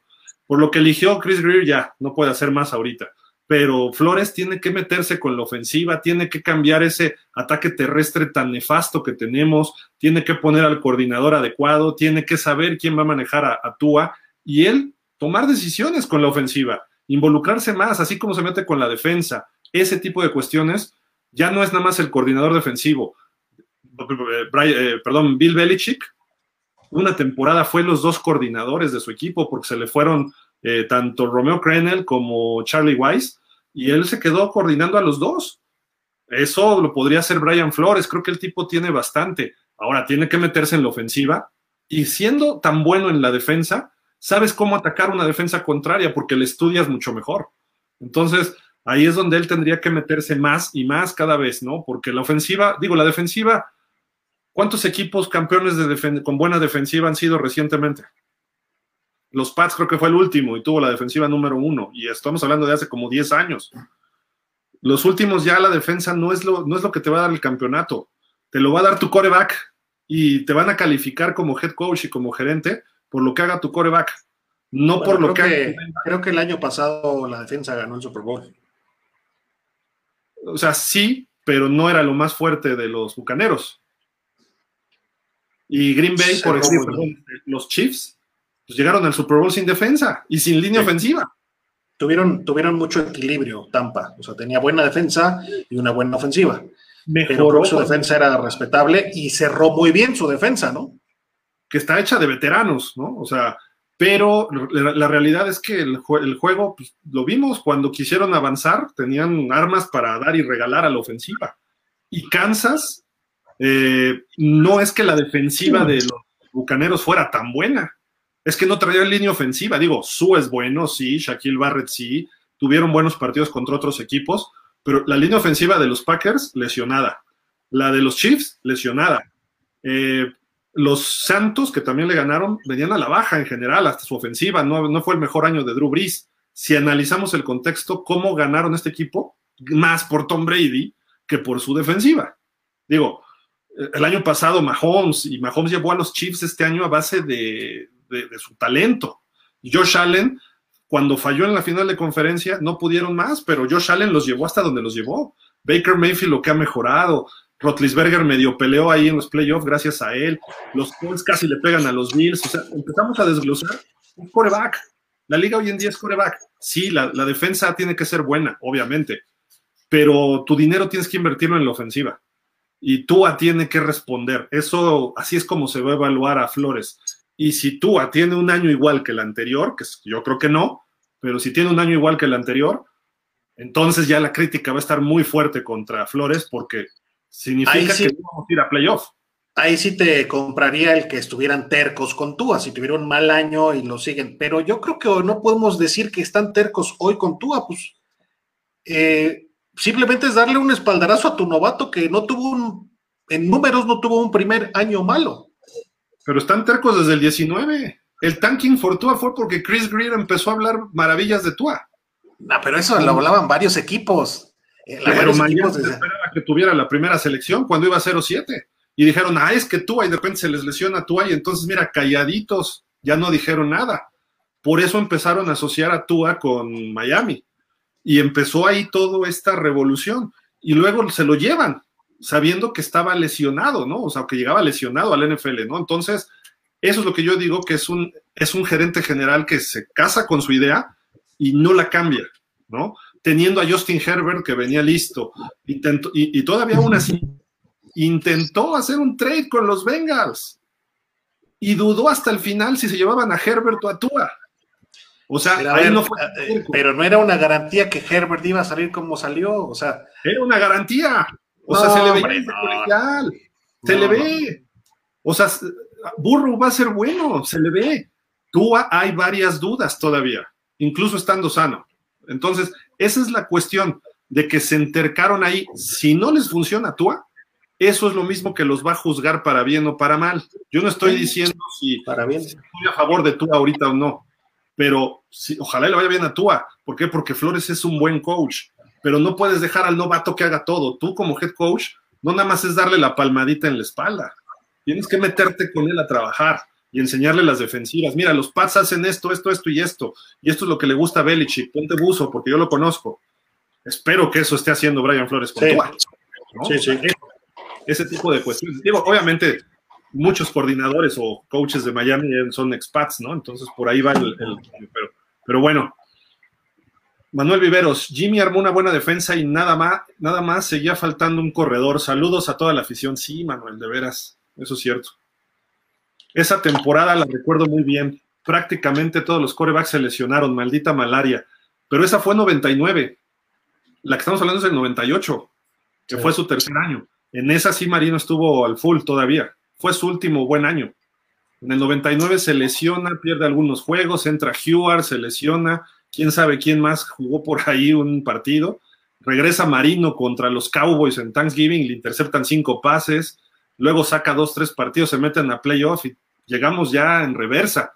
Lo bueno es que se le fue a ganar a Seattle y se le pudo dar esa sorpresa allá en Seattle, ¿no? En la primera ronda, pero luego nos tocan los Jaguars y nos nos pusieron en nuestro lugar, ¿no?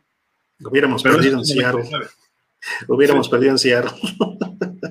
Cerrado. Cerrado.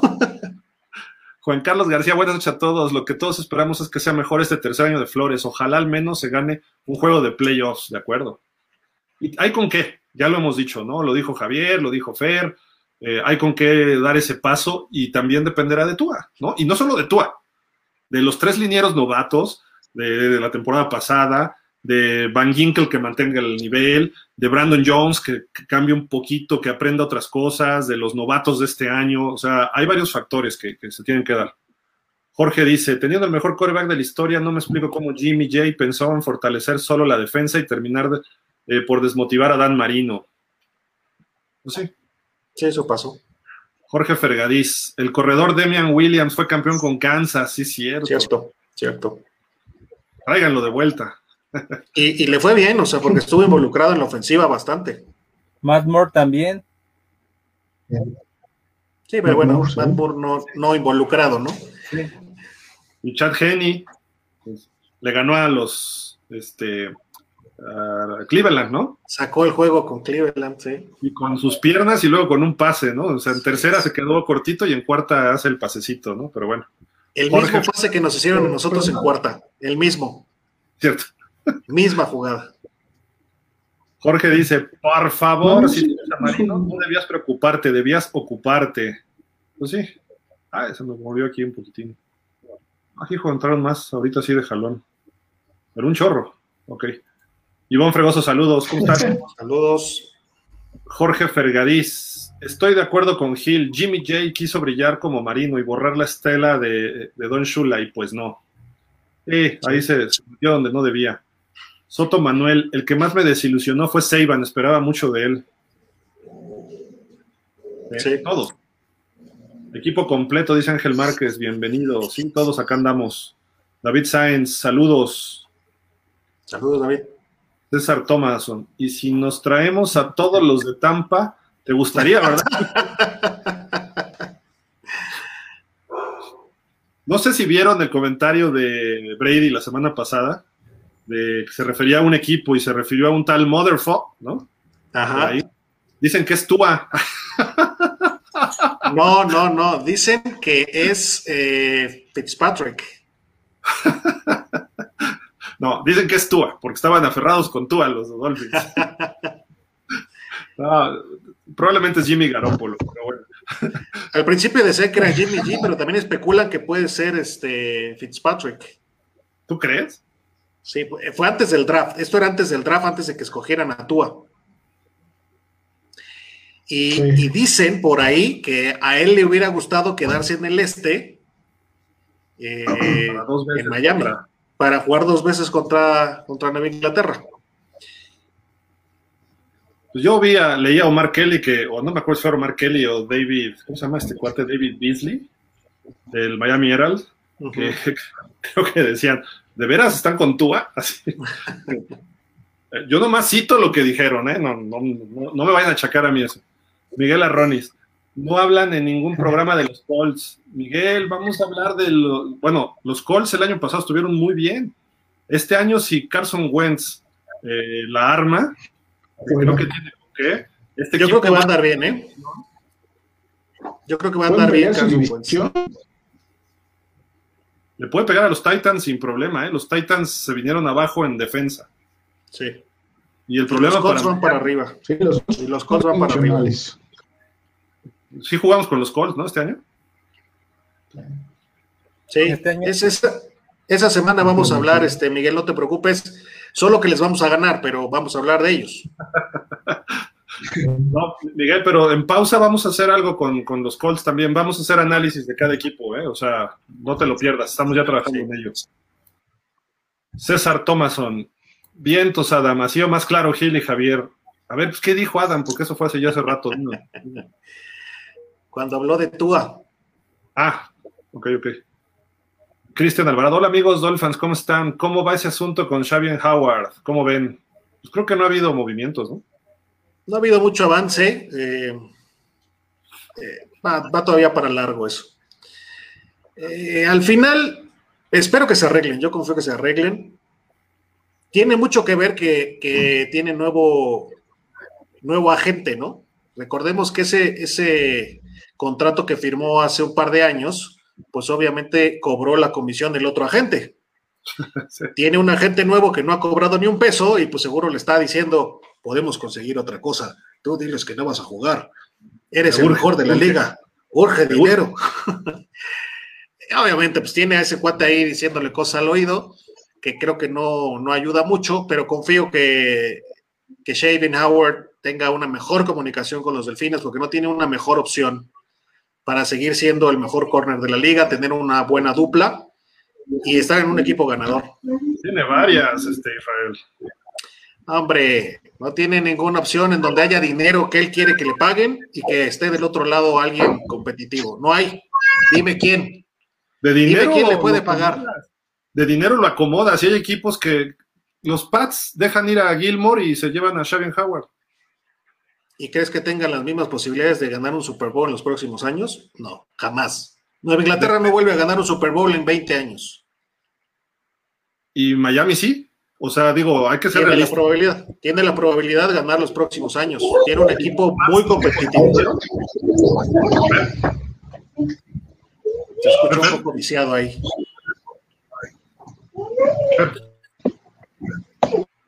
Estabas diciendo algo, Fer, por ahí.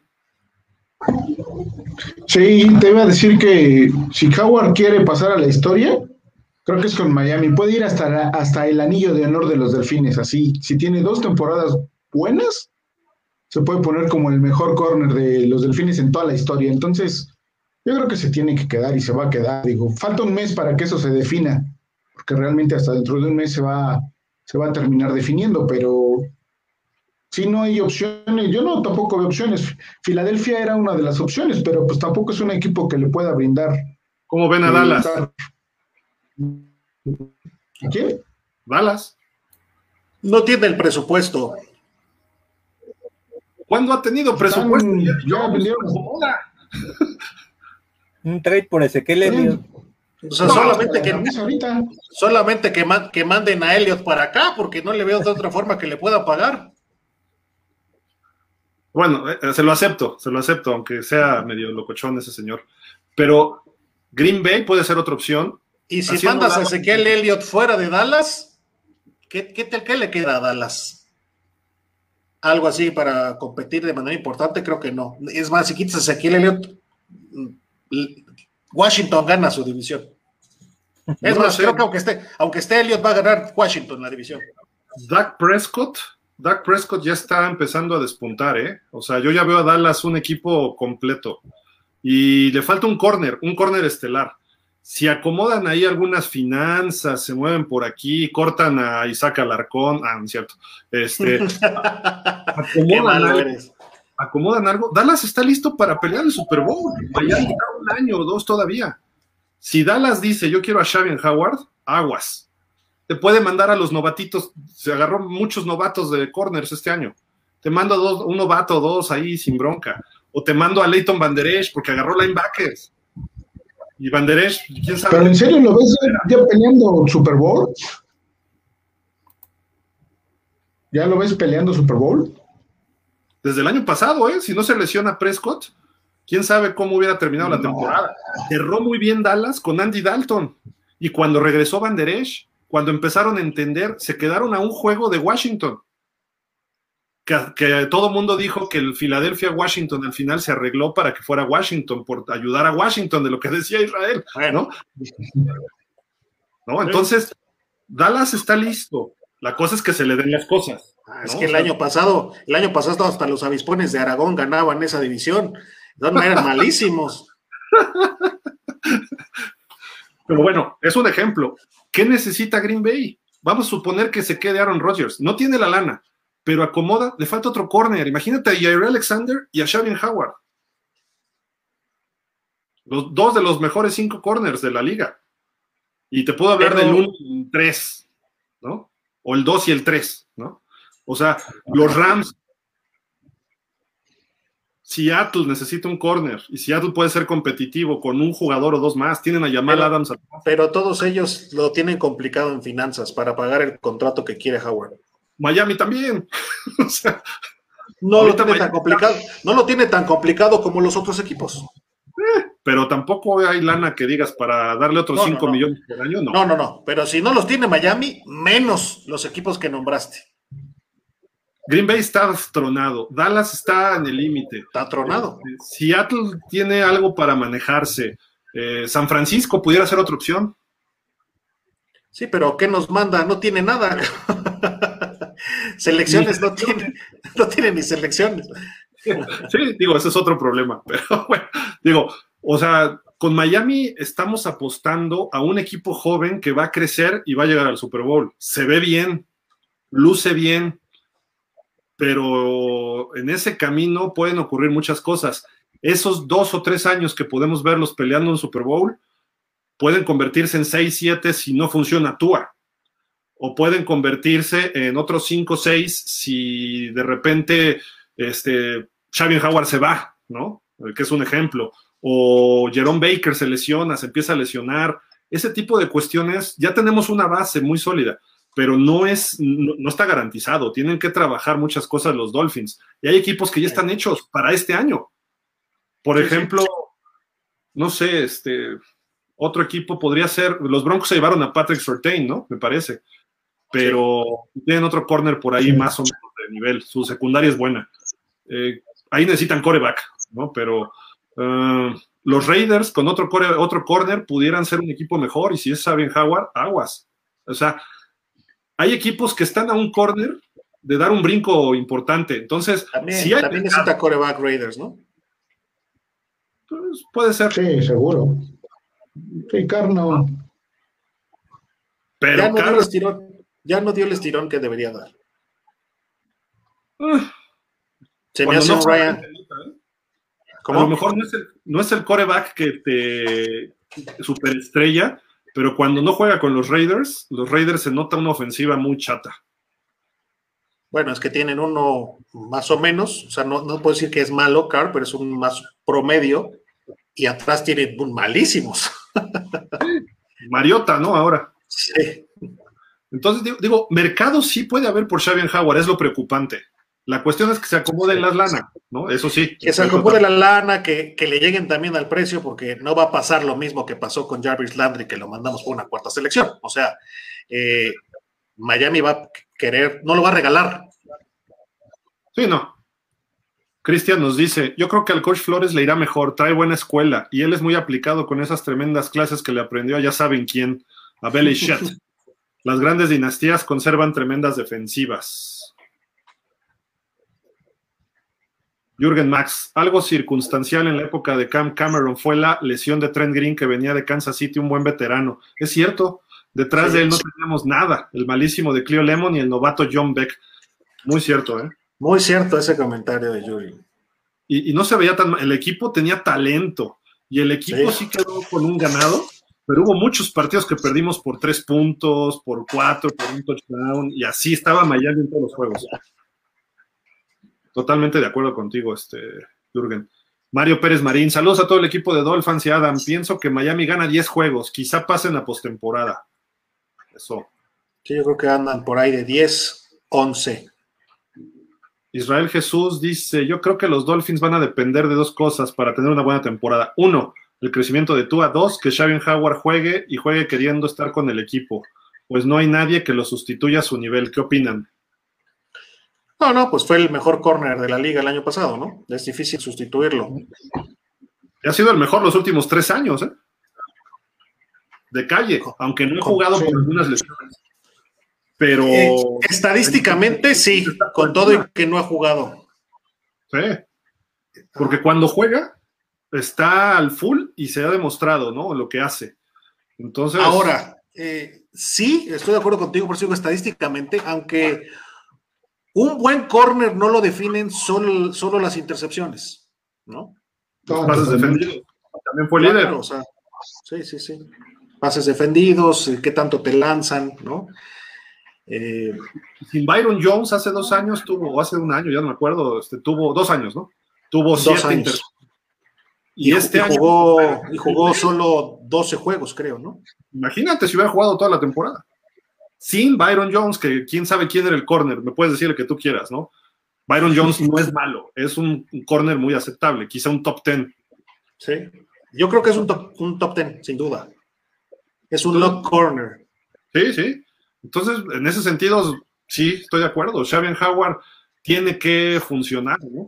Y lo, y lo, y lo de Tua, bueno, pues Javier lo ha dicho y lo ha recontradicho, ¿no? El Repítelo. malo. Repítelo, Javier, repítelo.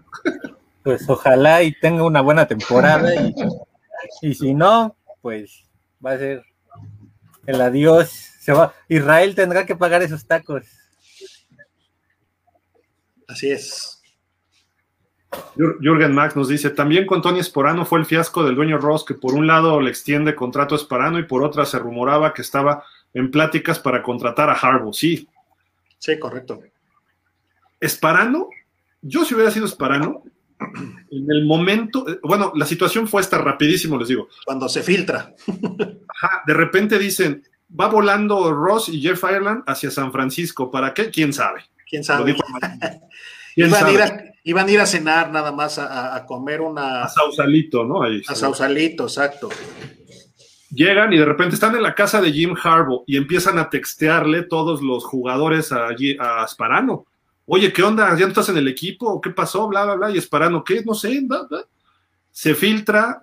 Jim Harbaugh le dice a Ross, pues yo no voy contigo, aunque seamos de Michigan los dos. Se regresa con la cola entre las patas Ross, se filtró a todos los medios y tiene que hacer una conferencia de prensa y le extiende el contrato después a, Tony Sparano. Y terminan corriéndolo en la temporada después de cuatro o cinco semanas. O sea, yo si hubiera sido Sparano, le digo, ¿sabe qué, señor? Quédese con su equipo. Yo no firmo nada. No, quédese con su equipo y tráigase a Jim Harbaugh. Bill Cower nos bateó bien y bonito porque dijo, yo no me interesa un equipo donde hay coaches y que me vayan a buscar hasta que no haya una, una vacante. John Gruden, que también siempre fue, también nos hizo eso por la tontería de, Stephen Ross. Sí, no puedes ir cuando tienes coach. Sí.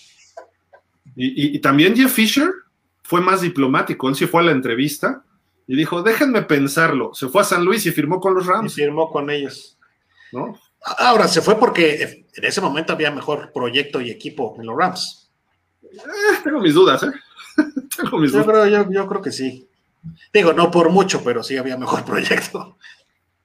Pero bueno, o sea, entonces no, fue que le diera la extensión y luego fuera a buscar, no, fue la extensión se la tuvo que dar después, como para decirle, quédate, no me hagas esto. Me equivoqué, pero... yo, nada más fui a comer. nada más fui a echar un taco con este un Taquito. Es que aposté de Tua del high school. De, Andrew Locke, no, que era de Pablo Reyes Madera. Buenas noches a todos. Un gusto estar escuchándolos. Un gran programa. Gracias, Pablo, igual. Pablo, saludos. Manuel Viveros. Hay que solucionar el tema de X, de hashtag XH25. Así es. Lo, antes posible. Sí, Manuel. En un mes, en un mes. Se va a resolver, yo creo que hasta una semana previa a la temporada. ¿eh? No, porque si no pierde mucho dinero, Howard. Ahí sí ya les cuesta bastante no ir a, Por, el, por hacer el holdout. Sí. Sí. Ahorita nada más perdió 100 mil, ¿no? sí, allá se avienta, allá se avienta trancazos de a 700 mil, no creo que se los echen. Hay, que, hay, que, esperar, pero ah, vamos a ver. David Galo, esta temporada Flores creo tendrá una muy buena temporada, ya que desde su primera hizo lo necesario para empezar a tener temporadas ganadoras. Okay. Sí, de acuerdo. Cristian Alvarado, creo que cada gran equipo va paso a paso en un proceso para ir ganando lugares para ser el mejor y el campeón. Obviamente quisiéramos que este año llegara al Super Bowl. Alguno que otro equipo llegue inmediatamente, pero dado que llevamos más de 20 años así, yo creo que lentamente el equipo será de década. Ojalá, Cristian. Ahorita yo no lo veo, ¿eh? Así, te soy sincero, no lo veo así. Necesita Flores ponerse las pilas y tú, los dos. Jürgen Max, con Philip se dio también el escándalo del bullying de Rich Incognito, Mike Pounce y Jonathan Max. Es cierto. Con Philip, sí. Soto Manuel, en el presente draft dejamos ir a nuestro corredor franquicia e ideal pareja de Tua, Najee Harris. Y, que en, ese, en esa línea. Yo quiero ver a Javier. Esa línea, e, esa línea del bullying era buena. Yo, yo creo que después de ese escándalo y que no hemos vuelto a tener una línea tan buena como esa, espero que ahora con estos novatos y estas, eh, pues esos insertos de antes de la temporada, que vienen de los Ravens podamos generar una buena línea. ¿Les gustaría que llegara David de Castro, el de los Steelers? Híjole, no, estaría mal, ¿eh? Es muy bueno, o sea, calidad la tiene. Yo creo que movilidad todavía la tiene, la experiencia pues ayudaría mucho a los novatos, entonces sí, sí encajaría. No, no lo veo mal, ¿eh? Javier le brillaron los ojitos. ¿Por Najee Harris? ya, Israel, no, con, como dicen, con cuando estamos contando las venas. Ya. Ah, vamos a seguirle, porque si no, aquí esto vamos a terminar llorando. Flores es un coach grande a la defensa, pero creo que la ofensa no es lo suyo, tanto así que ha elegido a cuatro coordinadores ofensivos. Y si este año no entra a playoff, yo creo que hay que ir pensando en tomar decisiones sí creo que puede ser un problema para Flores, ¿eh? sí está en ese sentido en la tablita, pero ah, hay estructura y hay, un, proyecto claro que no se veía con Gaze, que no se veía con Philbin.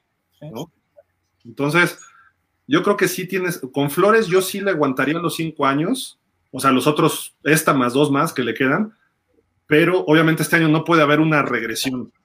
No puedes irte abajo de ocho, abajo de nueve ganados tener marca perdedor este año sí sería grave.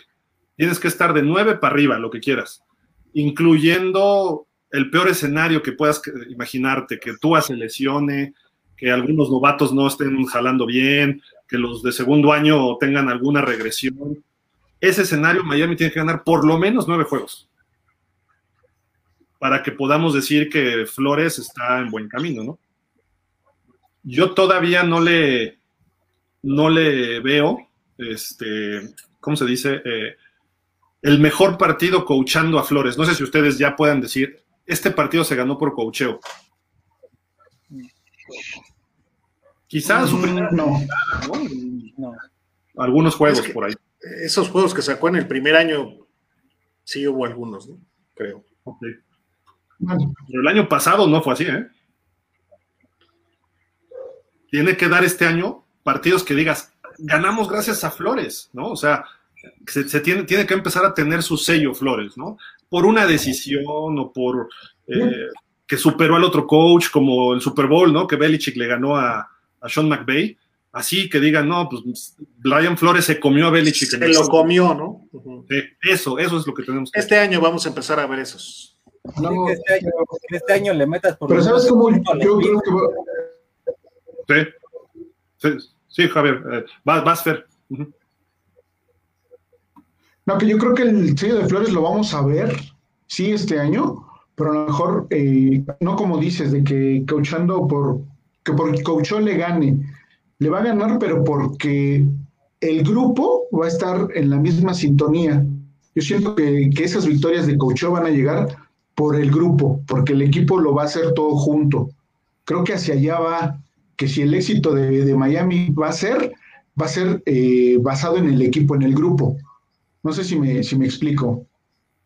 En los jugadores, estás hablando, o en el conjunto jugadores y coaches. En los dos, exacto. El, el grupo entre coaches y jugadores, pero que se va a reflejar en el campo, pero no solo por, porque esté Tua y lo haga muy bien o porque esté Wilkins o porque esté Howard, sino que va a ser el conjunto lo que va a hacer que, el equipo logre esas victorias y creo que ese va a ser el sello de, Flores al final de la temporada. Eso ya lo tiene. Todos los chavos están con él. O sea, los tiene aquí, los tiene en el puño, se los ha ganado a base de eh, ser el coach amigo, el coach eh, que los entiende, que los coachea. Pero yo me refiero a un partido que esté cerrado y que venga una jugada maestra, como contra Filadelfia, la jugada esa de engaño en la patada que hacen los, los, este, era Anderson, eh, perdón, Sanders y Hack, ¿no? Que hacen un engaño y mandan una ficha. En el momento oportuno, así como el hook and lateral de Don Shula, así como la patada también de Leon Led, que Shula sí entrenó a sus jugadores y por eso Leon Lett, el Babotas, nos entregó el partido en ese, Thanksgiving. Ese tipo de cosas que se vea ya en la labor de coacheo. E, e, eso es a lo que me refiero de un juego o dos ahí. Que los buenos coaches sacan victorias. Sí, sí, eso sí, sí creo que lo tenga ya este año. Digo, ya vimos destellos el año pasado y este año lo van a, lo van a corroborar. ¿Y eso quién lo hace ahorita? Harbaugh, el de los Ravens, Belichick, Andy Reid, sean Payton, y por ejemplo, Pittsburgh ha criticado eso a Mike Tomlin, ¿no? Mike Tomlin, cuando tiene que definir el partido él, él lo pierde, ¿no? El equipo está puesto, llega Tomlin y no sé qué babosada hace, ¿no? Eh, eh, Brian Flores le falta dar ese brinquito, ya en su tercer año también él ya aprendió, entonces él ya tiene que empezar a mostrar, eh, o sea, que los demás head coaches digan, no, es que Flores, hay que cuadrarse con Brian Flores, ¿no? O sea, e, eso, eso es lo único que ya necesitamos. Y si él lo logra y jala Tua, ya estamos del otro lado. ¿eh? Es, un proceso, es un proceso que, se va a dar porque cuando fue el último año que antes de empezar la temporada se le daban posibilidades muy reales a Miami de pasar a playoff. No me acuerdo. ¿El año eh, pasado? porque, no, no empezando la temporada. Y que no sea así de, así que, y que no sea de, ah, bueno, chance de churro se mete. Siempre cuando decían a Miami es porque iba a ser una sorpresa si Miami entraba a playoff.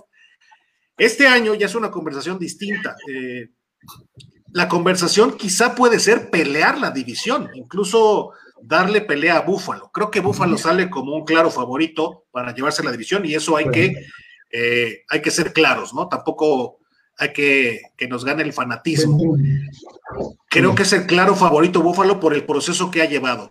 Pero si Miami gana, tampoco es así de Las Vegas me va a pagar 6 mil a uno, ¿no? Es más, si Miami gana, está pegadito a Búfalo por, por no tanto, ¿eh? Entonces. ¿Por, qué lo dices? ¿Por la nota que salió de Las Vegas sobre Tua? ¿Que paga 6 mil a uno para MVP? No, no, estoy hablando de MVP, estoy hablando de, ganar la división. Pero el 6 mil a uno, pues me hizo curioso que dijera 6 mil a uno. Er, eres malo, Gil, eres malo. Eh, pero bueno, si yo, si yo, eh, yo ya le metí 10 dólares eh, a Tua para MVP, me, paga 6 mil a uno. Vamos a ver qué pasa. Ay, te yo te doy 10 dólares y te mocha. Entonces, eh, ya es una conversación distinta. Entonces, ya con estas bases, el coach Flores ya puede empezar a mostrar ese tipo de cosas. Partidos más cerrados, en donde él los gane, en donde tenga más estrategia. Lo vamos a empezar a ver. Javier. Lo dijo ahorita este, Israel, pero tú lo has dicho también, ¿no? O sea, ¿qué onda con los Dolphins? ¿Desde cuándo que tú así dices, los Dolphins van a playoff? Pues este año, bueno, la temporada que terminó, este, yo les daba la marca de 16 con una, este, con una ligera posibilidad de calificar a playoff, pero de cierta manera los partidos contra Buffalo y Denver fueron esos, esas piedritas en el zapato de que no supieron librar y me mostró que todavía el equipo le faltaba un poquito para poder llegar a ser este, por lo menos aspirante a playoff. Y parece ser que esta temporada ya tiene, ya tienen tanto las armas necesarias a la ofensiva como una defensiva sólida para empezar a pensar en una temporada de playoffs. ¿Le pegamos uno a los Bills? Pues yo esperaría que sí. Para mí, la consolidación de Flores sería si vas y le pegas a los Bills los dos. Y ah, entonces, bueno. Ah, no, bueno. estamos en el Super Bowl. No, bueno, le ganan los dos a los Bills y ganaste la división. Este, o sea, es, no, porque capaz que los dos con los Jets. No, no, es... no, no. Es, que siendo Miami puede dar una gran sorpresa y te puede dar una gran decepción en algún momento de la temporada. Siendo así Miami, le puede ganar a Tampa Bay y puede ir a perder este puede ir a perder a Jets o puede estar perdiendo en, en Tennessee o algún, alguna situación. en Londres con los Jaguars. O en Londres, ándale, o en Londres con los no, Jaguars. No, no, no, Pero, no, no, lo que veo es, a los Jets tienes que meterle igual que el año pasado, ¿eh? Una cosa así fea. Y les, y les van a ganar feo, les van a ganar feo. Tienes que acabarlos. A los Pats tienes que ganarle ya los dos. No sé cómo, pero tienes que ganarle los dos. Y ya a ver qué le sacamos a los Bills. Eso para mí sería una temporada exitosa, otra vez, en la división. A los Jets les vamos a ganar feo, así como le interceptaron 12 pases a Zach Wilson ahorita en las prácticas. Ey, no te metes con mi muchacho, espérate. Eh, verdad, lo digo precisamente porque era tu muchacho, tu favorito, el hijo pródigo. Estabas comiéndote a Tua por cinco intercepciones y este cuate tuvo 12. Oye, este cuate tuvo 12. Ya lo de Gil de plano. Es el minicamper. El minicamp es para equivocarse, para arriesgarte. no sean así. Pero bueno, le vamos a ganar feo a los Jets. Viene de Salt Lake City, Utah, de Provo, Utah, creo que está este, ahí Brigham Young, y lo metes a Nueva York. O sea, sale de un pueblito y lo metes a Nueva York. Espérense, el muchacho tiene que. Un proceso lento. Se le va a complicar. Se le va a complicar. El cote tiene talento, pero creo que le va a costar trabajo. ¿eh? Sí, sí. Ese muchacho en Miami le hubiera ido bien también, pero bueno. Vamos con lo que sigue. Cristian Alvarado, me perdí la entrevista con el Milusos, lo recuerdo vagamente. ¿Qué tal la entrevista? Ojalá y mantengan esa sección de ir entrevistando a jugadores. Cristian, nos canceló, nos canceló. Nos, fue muy bien con el Milusos. Nos enteramos que fue por sus suegros al aeropuerto. nos canceló. Está abierto, pero pues a ver cuándo, cuándo se da esto. Y sí, vamos a estar buscando más entrevistas con jugadores. Sí, no, y seguimos en eso. Vic Espinosa, y aparte Flores y Greer dejaron ir a Justin Herbert. Sí, pero bueno, ya. otro pan bimbo para el otro lado ahora. Harris, Justin Herbert. No. Javier Escobedo, saludos a todos desde Torreón. Saludos, Javier. ¿Saben si va a haber más contrataciones y qué pasó con Xavien? No ha pasado nada con Xavien. Más contrataciones, pues yo creo que por ahorita no. Habría que. A lo mejor después, a lo mejor después de los cortes, ¿no? Sí, con los waivers, ¿no? Famosos. Vic Espinosa, hicieron una garantía Herbert que hizo con el equipo que tenía en el colegial, no era Alabama, y qué hizo Israel. No entiendo. Hicieron una garantía Herbert que hizo con el equipo que tenía en el colegial, no era Alabama, y qué hizo Israel. están preguntando, yo creo, ¿no? En Oregon. No, el chavo tiene talento, pero no era una garantía que iba a... Nadie se imaginó, créeme que nadie se imaginó, ni los Chargers se imaginaron que iba a tener esa temporada. Eh, se especuló mucho, se especuló mucho que... Ahí, dicen estos dos que ellos sí, eh, ellos sí. Pero ahí están los videos, ahí están los videos del, del previo al draft del año pasado. Se especuló mucho, eh, Miami estuvo ahí muy metido. Creo que hubo muchas cosas de fondo. Había mucha presión de Miami de que te va a pasar lo mismo, que no agarraste a Brice porque estaba lesionado y que hay que agarrar a Tua. Y al final se tomó una decisión. Entonces, hay que apoyar la decisión que tomó el equipo. Y hoy día no podemos decir que fue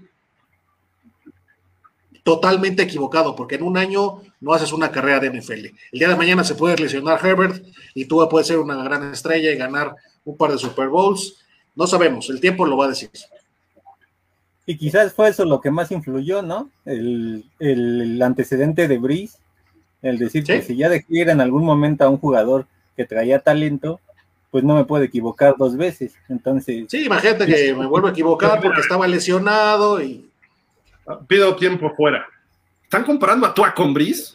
No, en la situación. En la situación. Brice ya, ya, era un jugador profesional consolidado.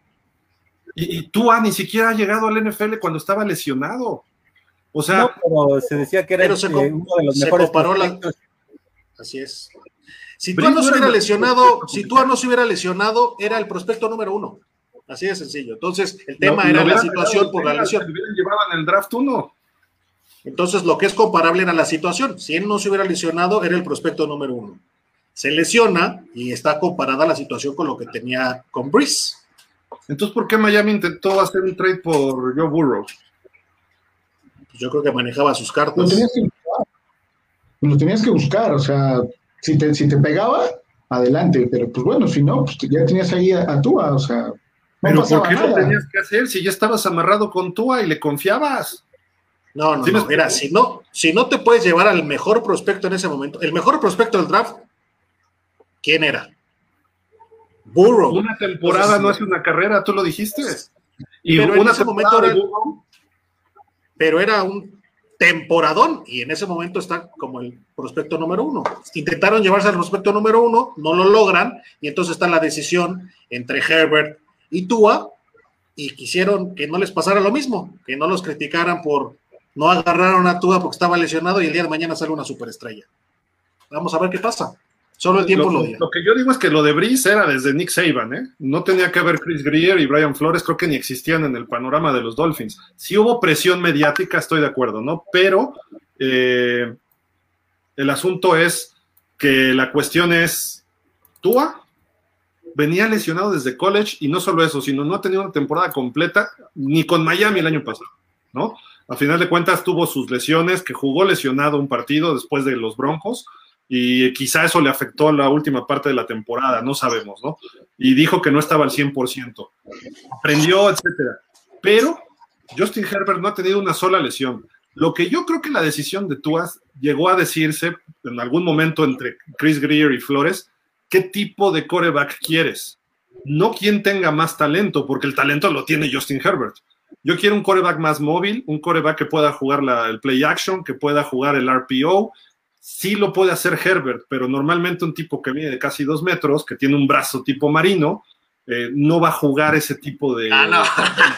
Ahora estás diciendo que Herbert tiene el brazo de marino. No te pases, Sí, es que sí. hombre. Sí. Tiene, este, tiene, tiene, brazo, pero no tiene el brazo de marino, no. Justin Herbert pone los pases desde el centro del campo hasta la esquina más remota. Algo que no tiene Brady, algo que no tiene Breeze, algo que no tiene ni Russell Wilson de cuando subieron al NFL. Marino era arriba, pero este cuate está en ese nivel, ahí abajito. Esa es la diferencia de Justin Herbert, del prospecto. Y Tua se vio que le faltó brazo el año pasado porque traía todavía dolores de cadera, no estaba al full. y la mecánica no era, no era completa. De acuerdo. Y cuando tiene la, eh, cuando esté sano totalmente o cuando estaba sano, tampoco es el hombre con el mejor brazo del mundo. Es un coreback de ritmo, de, no es un coreback de que yo te puedo meter el pase entre tres como Brett Favre o como Marino o como Rogers o Mahomes. Entonces, le rompes el sistema y va a tener que correr y se va a tener que arriesgar. Con Justin Herbert, el tipo te puede meter esos pases. Lo vimos el año pasado. Entonces, es, solo, como, solo, como, solo como dato, el que metió los mejores pases en las ventanas más pequeñas entre Herbert y Tua, con un Tua lesionado, fue Tua. Pues sí, porque todos los pases iban flotaditos y lentos, se cerraba la ventana. Esa es la diferencia de Tua. Te, voy a poner el ejemplo, su primer touchdown no fue un pase flotadito ni así, fue un balazo que le puso a, Pase de cinco yardas en zona, en zona de gol. Bueno, pero no, pero no era, no era flotadito. También el claro ejemplo, el claro ejemplo es el touchdown a Kansas City con Mike Gesicki. Le faltó el timing y si, si no tienes el timing adecuado para tu brazo, lo compensas con velocidad. Cuando llega el pase a Gesicki, ya tenía tres defensivos de Kansas. Si hubiera mandado el pase con velocidad, esos tres defensivos no están cerca. Fue mérito de Gesicki que se los gana a los otros tres. Ya había llegado Tyrant Matthew. No. Eso obviamente es aprender con la marcha. Pero Justin Herbert, esos pases, ¿no viste el partido que le hizo a Tampa? ¿No viste el partido que le hizo a Nuevo Orleans? Eh, los juegos con los Raiders. Se vio como Drew Bledsoe en sus mejores épocas. Así. Pero mira, pero mira, ahora que trae mejor equipo, que ya lo traen más escauteado, que van a estar más competidos sus juegos, vamos a ver si tienen la misma temporada. Yo siempre he dicho. El año pasado quedó con seis ganados, una cosa así, porque le tocaron equipotes.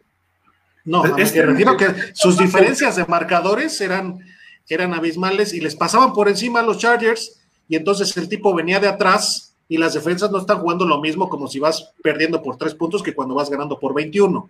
Entonces, era, tenía, más tenía más libertades, tenía más libertades de juego. No los va a tener este año. No va a tener esas mismas libertades. Vamos a ver cómo está su temporada este año. 7-9. Mira, su primer juego pierde por tres puntos con Cincinnati. Le gana por tres puntos a Cincinnati, no jugó él. Correcto. Le gana por tres a Kansas, que sacó el juego Mahomes. Ojo, le, perdieron ahí. Luego perdieron con Carolina 21-16. No veo una gran diferencia de marcador. Perdieron 38-31 con Tampa, en Tampa. Y Tampa Pero anotaba, anotaba en los cuartos cuartos, cuando va a perder, ya, ya, no era, ya no alcanzaban, ya no sacaban el juego. Ahí te va el box score con Tampa. hacían los, los marcadores decorosos porque jugaba casi tiempo, tiempo basura. ¿Qué pasó, Fer? En el segundo cuarto, iba los Chargers arriba 24-7. Tom Brady se tuvo que aplicar y sacó el partido. Más a mi favor, siempre, que iba, siempre que iba ganando perdía los juegos, no mantenía las ventajas. Por eso, pero tienes que correr. Austin Eckler no estuvo toda la temporada, estuvo lesionado. Luego con Nuevo Orleans iba ganando y pierden tiempo extra, un lunes por la noche, que rompió récords de monovato el lunes por la noche. Y también fue un partido muy parecido. A los Jaguars les gana 39-29, pierde con los Broncos 31-30, pierde 31-26 con los Raiders, pierde con Miami 29-21, que ahí sí él tuvo que remontar un poquito porque Miami les estaba poniendo una buena. Luego le gana a los Jets 34-28, que los Jets le anotaron muchísimo. Pierde con los Bills 27-17 en Búfalo. Ya quisiéramos haber perdido así nosotros en Búfalo. Luego, ahí sí vino el partido que lo chamaqueó Bill Belichick, 45-0 los Pats. Luego le ganan a Atlanta 20-17, que Atlanta tuvo sus altibajos, pero bueno, debieron haber ganado más, sí, los, los Chargers. Luego le ganan en tiempo extra a los Raiders, un juego nocturno que sacó él haciendo algunas jugadas. Le gana a los Broncos 19-16 y le gana Kansas 38-21 al segundo equipo de Kansas. En eso estoy de acuerdo. Pero yo no veo ningún shootout, no, no veo una diferencia viniendo de atrás en ningún partido. Yo le vi cuatro juegos al menos, como el de Miami. Miami le pasa por encima y al final hace un poco más decoroso el marcador. ¿Fue el único? No, yo le vi tres o cuatro. ¿Como cuáles? Bueno, veremos este año, veremos, veremos este año cómo le. No creo que tenga una temporada igual. ¿Por qué? Porque va a tener un equipo más competitivo. De acuerdo, le va a ir mejor. Yo, creo, que son dos estilos diferentes. Los dos pudieron fortalezas, ya les las armas a los dos. Y creo que esta temporada es la que puede definir quién es, si no mejor, o quién sobresale más de, uno u otro, ¿no? Y al final, pues, lo que va a contar van a ser los ganados y perdidos, independientemente de que ellos metan 300 yardas, igual pierdes, pero si, si explotan sus fortalezas los dos, van a ser muy buenos, o sea, porque son dos tíos totalmente diferentes. Es, si ponemos a Herbert a, hacer este rollouts, RPO y todo eso, pues no, no va a sobresalir tanto como lo puede hacer Tua, ¿no? Y si ponemos a Tua a meter bombazos eh, al centro del campo de 40 yardas, pues también no, no va a ser su gran fortaleza. Entonces, vamos a medirlos eh, de acuerdo a sus capacidades y esperemos que en la temporada a media temporada hacemos otra vez este, este debate de ellos dos, a ver qué tal nos va con ellos. Sí, de acuerdo. Mira, no se me olvidará el juego de lunes por la noche con los Santos. De repente hace un rolado el señor Herbert y mete un balazo como de 35 yardas de touchdown a Mike Williams. Y empiezan los tweets. ¡Wow! ¿Vieron eso? Y lo pone Álvaro Martín, Álvaro Martín. Y, y pone, qué bárbaro, qué pasa de touchdown. Nada más ve los highlights de Oregon. Eso hacía desde Oregon. No es nuevo. Los, los touchdowns de Tua es se echa para atrás y ya tenía cinco yardas de ventaja Jalen Waddle. Vámonos. Se hacía para atrás y del otro lado Jerry Judy. Paz. ¿Por qué? Porque eran los mejores receptores de la nación en Alabama y la mejor línea ofensiva y el mejor ataque terrestre. Alabama es un equipote profesional jugando college. Esa es la realidad. Entonces, vamos a, imagínate si hubiera estado Justin Herbert en Alabama y Tua en Oregon. Ni siquiera hubiera sido primera ronda Tua. Esa es la cuestión. Estamos hablando del talento, de escauteo. No estamos hablando de los resultados, porque esos a veces dependen. O sea, tuvo mejor marca Tua el año pasado, ¿no? Siete ganados, tres perdidos de titular. ¿Cuántos ganó él? El de Arizona. Por ahí, o sea, no hubo más. El de los Rams, equipos especiales y defensa lo ganaron y podemos empezar así a darle. Otros lo tuvieron que mandar a la banca. Justin Herbert no se fue a la banca. Pero yo creo que eso es que no puedes medirlo así, porque el, primer Super Bowl que ganó Brady, igual Brady a lo mejor ganó un juego y todo lo demás lo ganó la defensa, los equipos especiales, pero al final fue campeón de Super Bowl y después ganó seis más y después ganó seis. Entonces, no creo que lo puedas medir así. Yo creo que la carrera se va a ir acomodando y va a tener que mucho primer año. Sacó el juego del top rule con dos ofensivas, una al cuarto cuarto y una en tiempo extra. Y el Super Bowl hizo la serie de la victoria y lanzó un pase de touchdown. No le interceptaron, cumplió su parte. Yo, yo ahí le daría, yo ahí le daría eh, a las cebras primero y después a Pinatieri. O sea, no, diría que Tom Brady. Eso es, hagámoslo un lado. Él tiene que hacer las jugadas, los pases en la nieve, etcétera. Eh, eh, llega al Super Bowl y lo gana. Hasta su tercer Super Bowl ya era un Brady distinto. Big Ben, su primer Super Bowl, el 40, lo ganan a pesar de él. Tuvo un partido espantoso ya su segundo Super Bowl que gana contra Arizona, da un juegazo él, ¿no? Y todavía cuando pierden contra Green Bay empieza mal, le interceptan dos pases y después casi se saca el partido Big Ben. Esa es la diferencia. Vamos a ver si Tua puede ganar un Super Bowl así. Seguramente va a ganar a pesar, Miami puede ganar a pesar de él, sí, ahorita, por la defensa o por un ataque terrestre o que los receptores hagan algo extra, ¿no? Un pasecito corto que convierta en un touchdown de 70 yardas. A lo que voy es eso. Si Tua tiene que crecer para que Miami pueda competir en esos niveles. A mí no me importa ganarle a los Jets ahorita. Digo, los Jets van a crecer, pero no me importa ganarle a Jacksonville. Me importa ver ese juego de playoff jugando en Cleveland, jugando en Kansas, jugando en Pittsburgh, en Baltimore. Ahí es donde se tiene que medir Tua este año. Esperemos que eso se dé. Si no se da, entonces estamos en problemas. Pero bueno, vamos a darle velocidad porque ya llevamos un rato aquí. Francisco Javier Roldán, el único defecto que veo es en el juego terrestre. No tendrá forma de mantener ocupada la defensa contraria, no hay ataque terrestre y Tua tendrá problemas con su ataque. Entonces vendrán más cargas en contra de Tua. Sí, tienen que correr, eso sí. ¿Qué hay de Xavier Howard? Dice César, ya lo hemos platicado. Cristian, con lo de ser terco y casarse con un novato y más de coreback, pues nadie tiene la certeza que un jugador brillará o no. Lo mismo pasó con Dan Marino. ¿En qué pick lo tomaron los Dolphins? Era un desecho para la liga con sus broncas. Eh, para la liga con sus broncas. No digo que Tua será similar, sino que teniendo un gran talento seguirá siendo un volado, porque hay muchas circunstancias para que triunfen o no. Esperemos que Tua lleve al equipo a donde todos queremos. ¿Tú crees que no va a triunfar Trevor Lawrence en la NFL? Es la pregunta que te hago, Cristian. O sea, Trevor Lawrence va a triunfar en la NFL, como triunfó Andrew Locke, como triunfó Peyton Manning, como triunfó eh, John Elway, como triunfó Terry Bradshaw, Troy Aikman. Así, a ese nivel es lo que se tiene que esperar y es tener la certeza de un, quinto pick que fue eh, Tua o el sexto que fue Justin Herbert. A mí no me importa si llega lesionado, no, no me importa si se va a lesionar en su temporada 1, 2 o 3. Joe Burrow sabemos que le va a ir bien cuando empiece a tener cierto ritmo. Herbert ya lo demostró. Va a tener un año malo, este año puede ser, el que sigue también. Marino tuvo años bajos, John Elway tuvo años bajos y podemos mencionarlo, pero hay certeza, claro que hay certeza, quien es pistolita donde sea truena, ¿no? Entonces, Herbert y Burrow se veían superiores a Tua el año pasado. A lo mejor Tua tiene mejor carrera, qué bueno, ¿no? Pero eh, sí hay certezas, sí hay certezas. Eh, obviamente se puede terminar una carrera por una lesión. Joe Burrow lo vuelven a lesionar este año y quién sabe qué pasa en su carrera, ¿no? ese tipo de cuestiones. Rogelio, hola, buenas tardes. Llegué tarde, pero aquí estamos al pendiente de los Dolphins. Eso, Rogelio. Miguel Ángel Roldán. Están hablando de dos de los más nefastos entrenadores que han dirigido Miami. Buenas noches a todos. ¿Cuál de todos? ¿Cuál de la colección? Nombre, por favor. Cesc nos dice 3 de octubre con los Colts. Uh, está bueno ese juego. Es en Miami, ¿va? Manuel, ¿les hubiera gustado Watson a los Dolphins? Saludos para todos.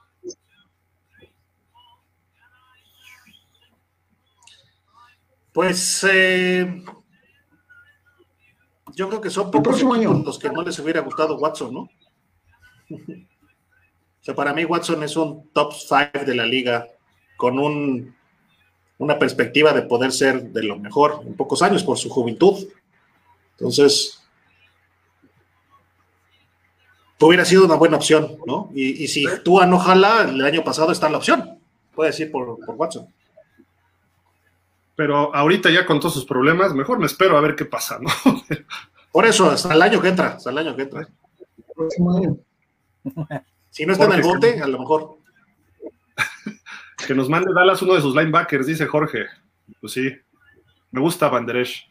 Cristian Alvarado, tengo un par de preguntas. ¿Con qué equipo es con el que mejor relación tienen los Dolphins y con qué equipo la peor relación para todo? Para todo. Pues digo, ah. ha habido mucha relación reciente, ¿no? De que salen los jugadores, Dallas, ¿no? Desde Jimmy Johnson, Jason Garrett, eh, Chan Gailey, ah, muchos eh, eh gente que sale de allá y jugadores y coaches terminan en Miami, ¿no? Entonces, sí, eh, Dallas, también podría decir Filadelfia. Filadelfia es un buen partner histórico de trades con Miami.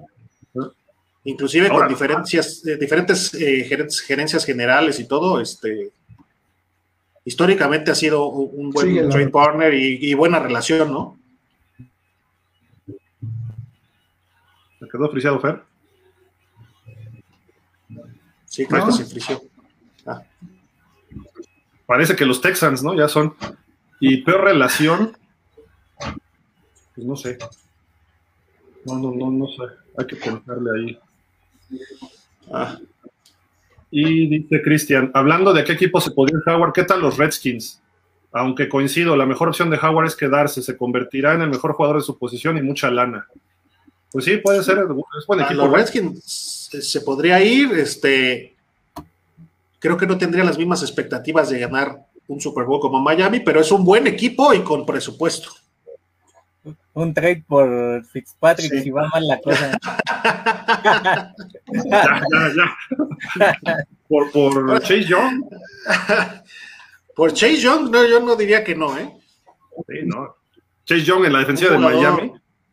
Un jugador joven y, claro, un jugador joven, este, superestrella, porque es un superestrella, y, y le rezas porque no te salga bueno y vámonos.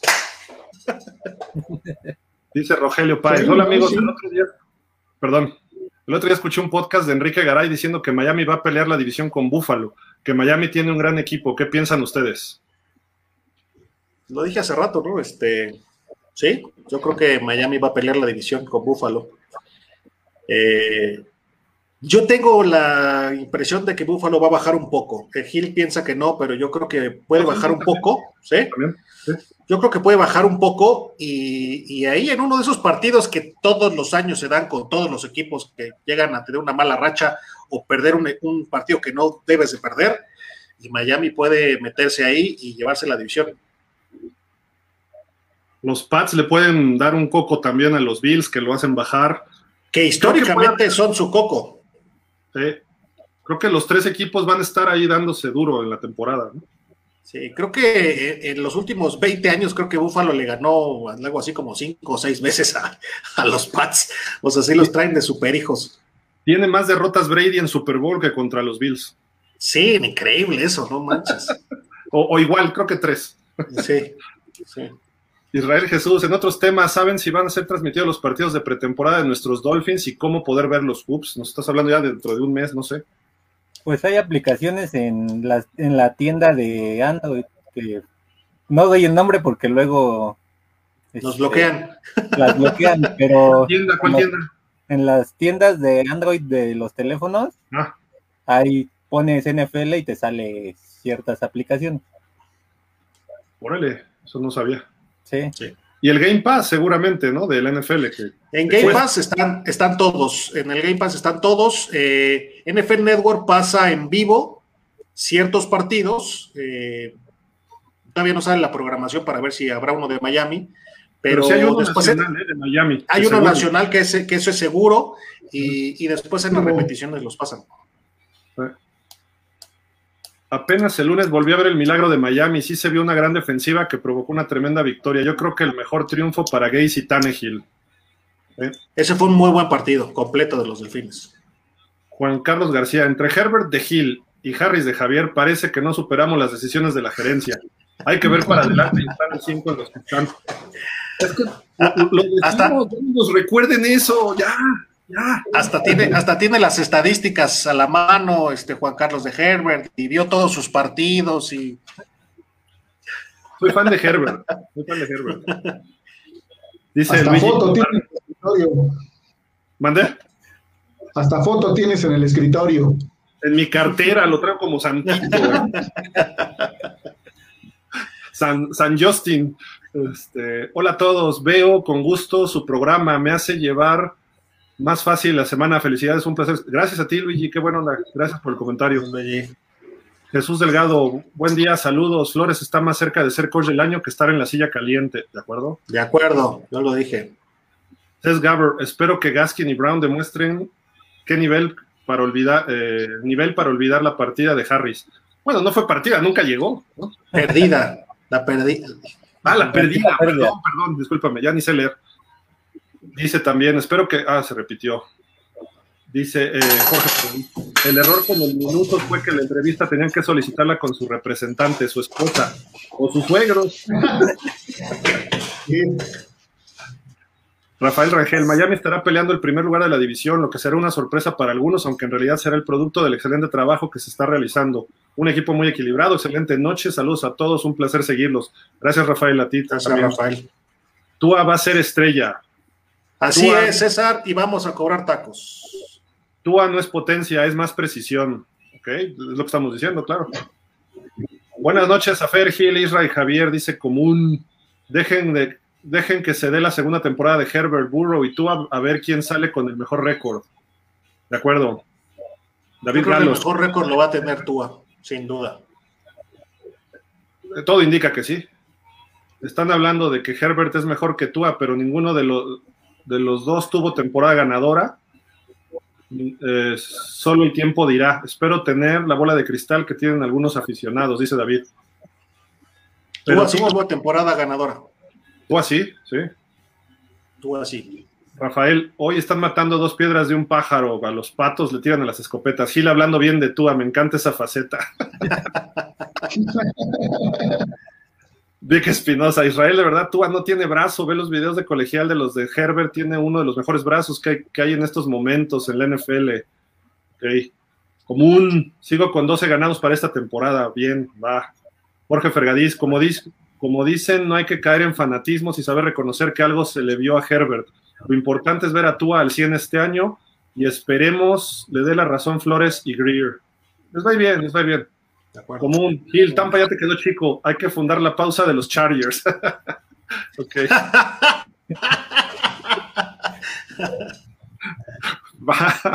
Vic Espinosa, Gil, mis respetos, tienes toda la razón, gracias. Los equipos de colegial eran totalmente diferentes. Tua no llega en la primera selección si jugara con Oregon. Claro. Pero bueno, los, hubiera no existen, ¿no? Jesús Delgado, en relación Tua contra Herbert. Si Herbert tiene más brazo, pero no necesariamente es mejor talento. Hasta ahorita los números y la realidad está del lado de Tua, lo demás son especulaciones o fantasías, la realidad es de Tua. Los números están del lado de Herbert, 100%, 100%. No, los números que importan son victorias. ¿Cuántas victorias fueron de Tua? Y las victorias de las siete, de las seis que tuvo, no, siete que tuvo. Bueno, según la, según la NFL, siete. Fue parte según la NFL, siete. Aunque tú digas lo contrario, la NFL dice que siete victorias de Tua. ¿Y cuántas de Herbert? Siete. No, porque una no la ganó él. No, perdieron con Cincinnati cuando estaba Tyrod Taylor. Ah, no, derrotas? La primera, la primera, nueve derrotas son ocho de él. ¿Qué equipo tenía Chargers y qué equipo tenían los Dolphins defensivamente? Nos sorprendió Miami para bien en muchas cosas. Los Chargers traían un hospital. vamos al que sigue. Cristian Alvarado dice: Claro, de acuerdo contigo, triunfarán Trevor, Herbert, Burrow y más. Esperemos que Tua lo haga y podamos disfrutar de esos tacos, ok. Tesk dice: Si es que no se va al bote. ¿Quién? Exacto. Watson. Watson. Bencar, me gusta la apuesta por Tua. No se podía repetir lo de Brice, lo de Ryan. Qué bueno que se apostó. Eh, te entiendo, Gil, que es pura impotencia de tantas malas decisiones, que es también algo que nos ha caracterizado. Ánimo, damos la oportunidad a Tua, sí, se la estamos dando. Nada más estamos señalando el análisis de lo que juegan cada quien. Ben Iker, y sorry, no se puede superar lo de Ese también dolió. Chucho Camarillo, ojalá y esta temporada se explote más el ala cerrada Mike Gesicki. Este año puede ser su despuntar. ¿eh? Creo que va a despuntar. Rogelio dice, total que siempre en cada semana sale el tema de Tua, todavía ni juega, ya lo tienen en el paredón. Vamos a verlo jugar y después lo jugamos. Ya lo vimos, 10 juegos. Israel Jesús de Estrada, una pregunta, ¿le falta brazo a Tua? ¿Se puede desarrollar o es lo que tiene? Y lo que podremos ver siempre. Se puede desarrollar, se puede desarrollar y va a estar mejor porque tiene una mecánica ahora ya con la cadera mejor, toda la mecánica que involucra desde el movimiento de cadera, etcétera, y que el brazo hace el seguimiento, creo que se va a ver mejor. De acuerdo. Y tiene, sí tiene que mejorar este, es difícil, ¿eh? O sea, ya no puedes desarrollar mucha potencia. Vimos a Peyton Manning, a Joe Montana, que no tenían la potencia que tiene Rodgers, que tenía Elway o Cunningham, pero lo puedes compensar de algunas otras formas y les puedes dar más fuerza, que tú lo está trabajando muy bien. lo ha hecho muy bien este año, ¿no? Y, creo que por ahí se puede eh, desarrollar más, ¿no? Porque necesitas velocidad en NFL, la cual no tienen muchos novatos. Herbert y Burrow sí la tienen. Eh, Trevor Lawrence, vamos a ver si la tiene capaz de que Trevor Lawrence tiene que desarrollar algo más. Tiene un buen brazo, pero hay que, hay que ver, ¿no? ¿Qué pasa? Y la última pregunta, bueno, comentario, Pablo Reyes Madera Gil, si David Woodley nos llevó un supertazón, espero que Tua nos lleve. Lo que hay una defensa como las abejas asesinas. Saludos, ¿de acuerdo? David Woodley tenía brazo, ¿eh? Brazo loco, pero tenía brazo. corría tenía potencia. Corría con ganas, ¿eh? Sí. Sí tenía pierna, pierna loca y de repente daba un partidazo de 400 yardas y luego te interceptaban tres pases. Ese era el problema, ¿no? Ah, bueno, otras dos que entraron. Vic Espinosa, amigos, todos somos Dolphins, pero iremos con todo el equipo hace casi 40 años en las buenas y en las malas. Así que vamos con todo. ¿De acuerdo, Vic? De acuerdo. Des Gaber, este año debe ser un playbook de velocidad y jugadas de play action y ganaremos. Sin duda, sin duda. Va a haber mucha velocidad. Tienes que, hay que ver la línea, cómo funciona, ¿no? Pero lo que se espera es que tú se deshaga rápido del balón. No lo pongas a pensar, no lo pongas a, a dudar rápido el balón a Jalen Waddle para que Waddle explote en un hitch, en un screen. El Will Fuller, si lo mismo. Devante Parker pone el balón con ventaja y que él haga lo demás. Gesicki lo mismo, si se queda Preston Williams. Y esperemos que el ataque terrestre funcione, ¿no? Para que funcione el play action, porque si no funciona el ataque terrestre, el play action sirve para dos cosas, para nada y para lo mismo. Pero bueno, algo más, este Fer, que quieras este, comentar, que ha, ha estado muy callado hoy y luego traes como un delay pero este, platícanos, platícanos algo. No, pues ya nada, Gil, ya este, esperar a que empiece la temporada, bueno, la pretemporada, ¿no? Para poder tener más, este, más argumentos en De acuerdo, de acuerdo. Eh, Javier. Pues esperar ese, ese diseño de playbook que yo creo va a ser un poco similar al de Kansas, lleno de velocidad y un poco de una que otra jugada explosiva y ver qué tan rápido va a tener la capacidad de deshacerse del balón Tua. De acuerdo. Israel. Así es. Sí, yo también espero un, playbook similar a lo que corre Kansas, eh, atacar las fortalezas que tenemos, tenemos mucha velocidad. Creo que están haciendo un buen, un buen equipo a la, a la ofensiva que empiece a carburar, que se vaya consolidando y que nos apalanquemos con esa super defensa que creo que va a ser top 5 de la liga. Sí, tiene que dar ese brinco ya en otros aspectos. Sí, ya se cayó alguien ahí. Pues, cayó Fer. Ah, Pues bueno, amigos, pues muchísimas gracias. Como todos los martes, a gustísimo platicando y todo. Este, gracias por todos los comentarios. Aquí Israel entró otro último. Muchas gracias, Gil Tocayo y Fer. Muy buenas noches a todos, gusto de volver a escucharlo los martes, seguro, y nos vemos el próximo martes. Si hay algo, nos vemos por acá también. Y pues nosotros vamos despidiéndonos, agradecemos también a, eh, estuvo con nosotros Adam, Adam Gómez, eh, Fer Ramírez pues se cayó, se cayó su conexión, pero bueno, como siempre les agradecemos enormidades, ¿no? Gracias, Javier. No se pierdan, no se pierdan el próximo viernes. ¿no? Acompáñenos el viernes, por favor, a la videocolumna, La Perfecta Delfinmanía. Ahí los esperamos. Eh, varios de ustedes han estado por allá, les agradezco mucho que nos, que nos visiten. Nos vemos pronto. A las 7 de la noche el viernes. Javier, dijiste algo por ahí, perdón. No, ya, este, nos vemos el próximo martes y pues ya, listo. Muchísimas gracias. Este, mañana, si quieren seguirnos en pausa a las 5 y este, sigan las videocolumnas a las 7, perfecta del Finmanía. Muchísimas gracias, buenas noches y como siempre, Fins up. Fins up.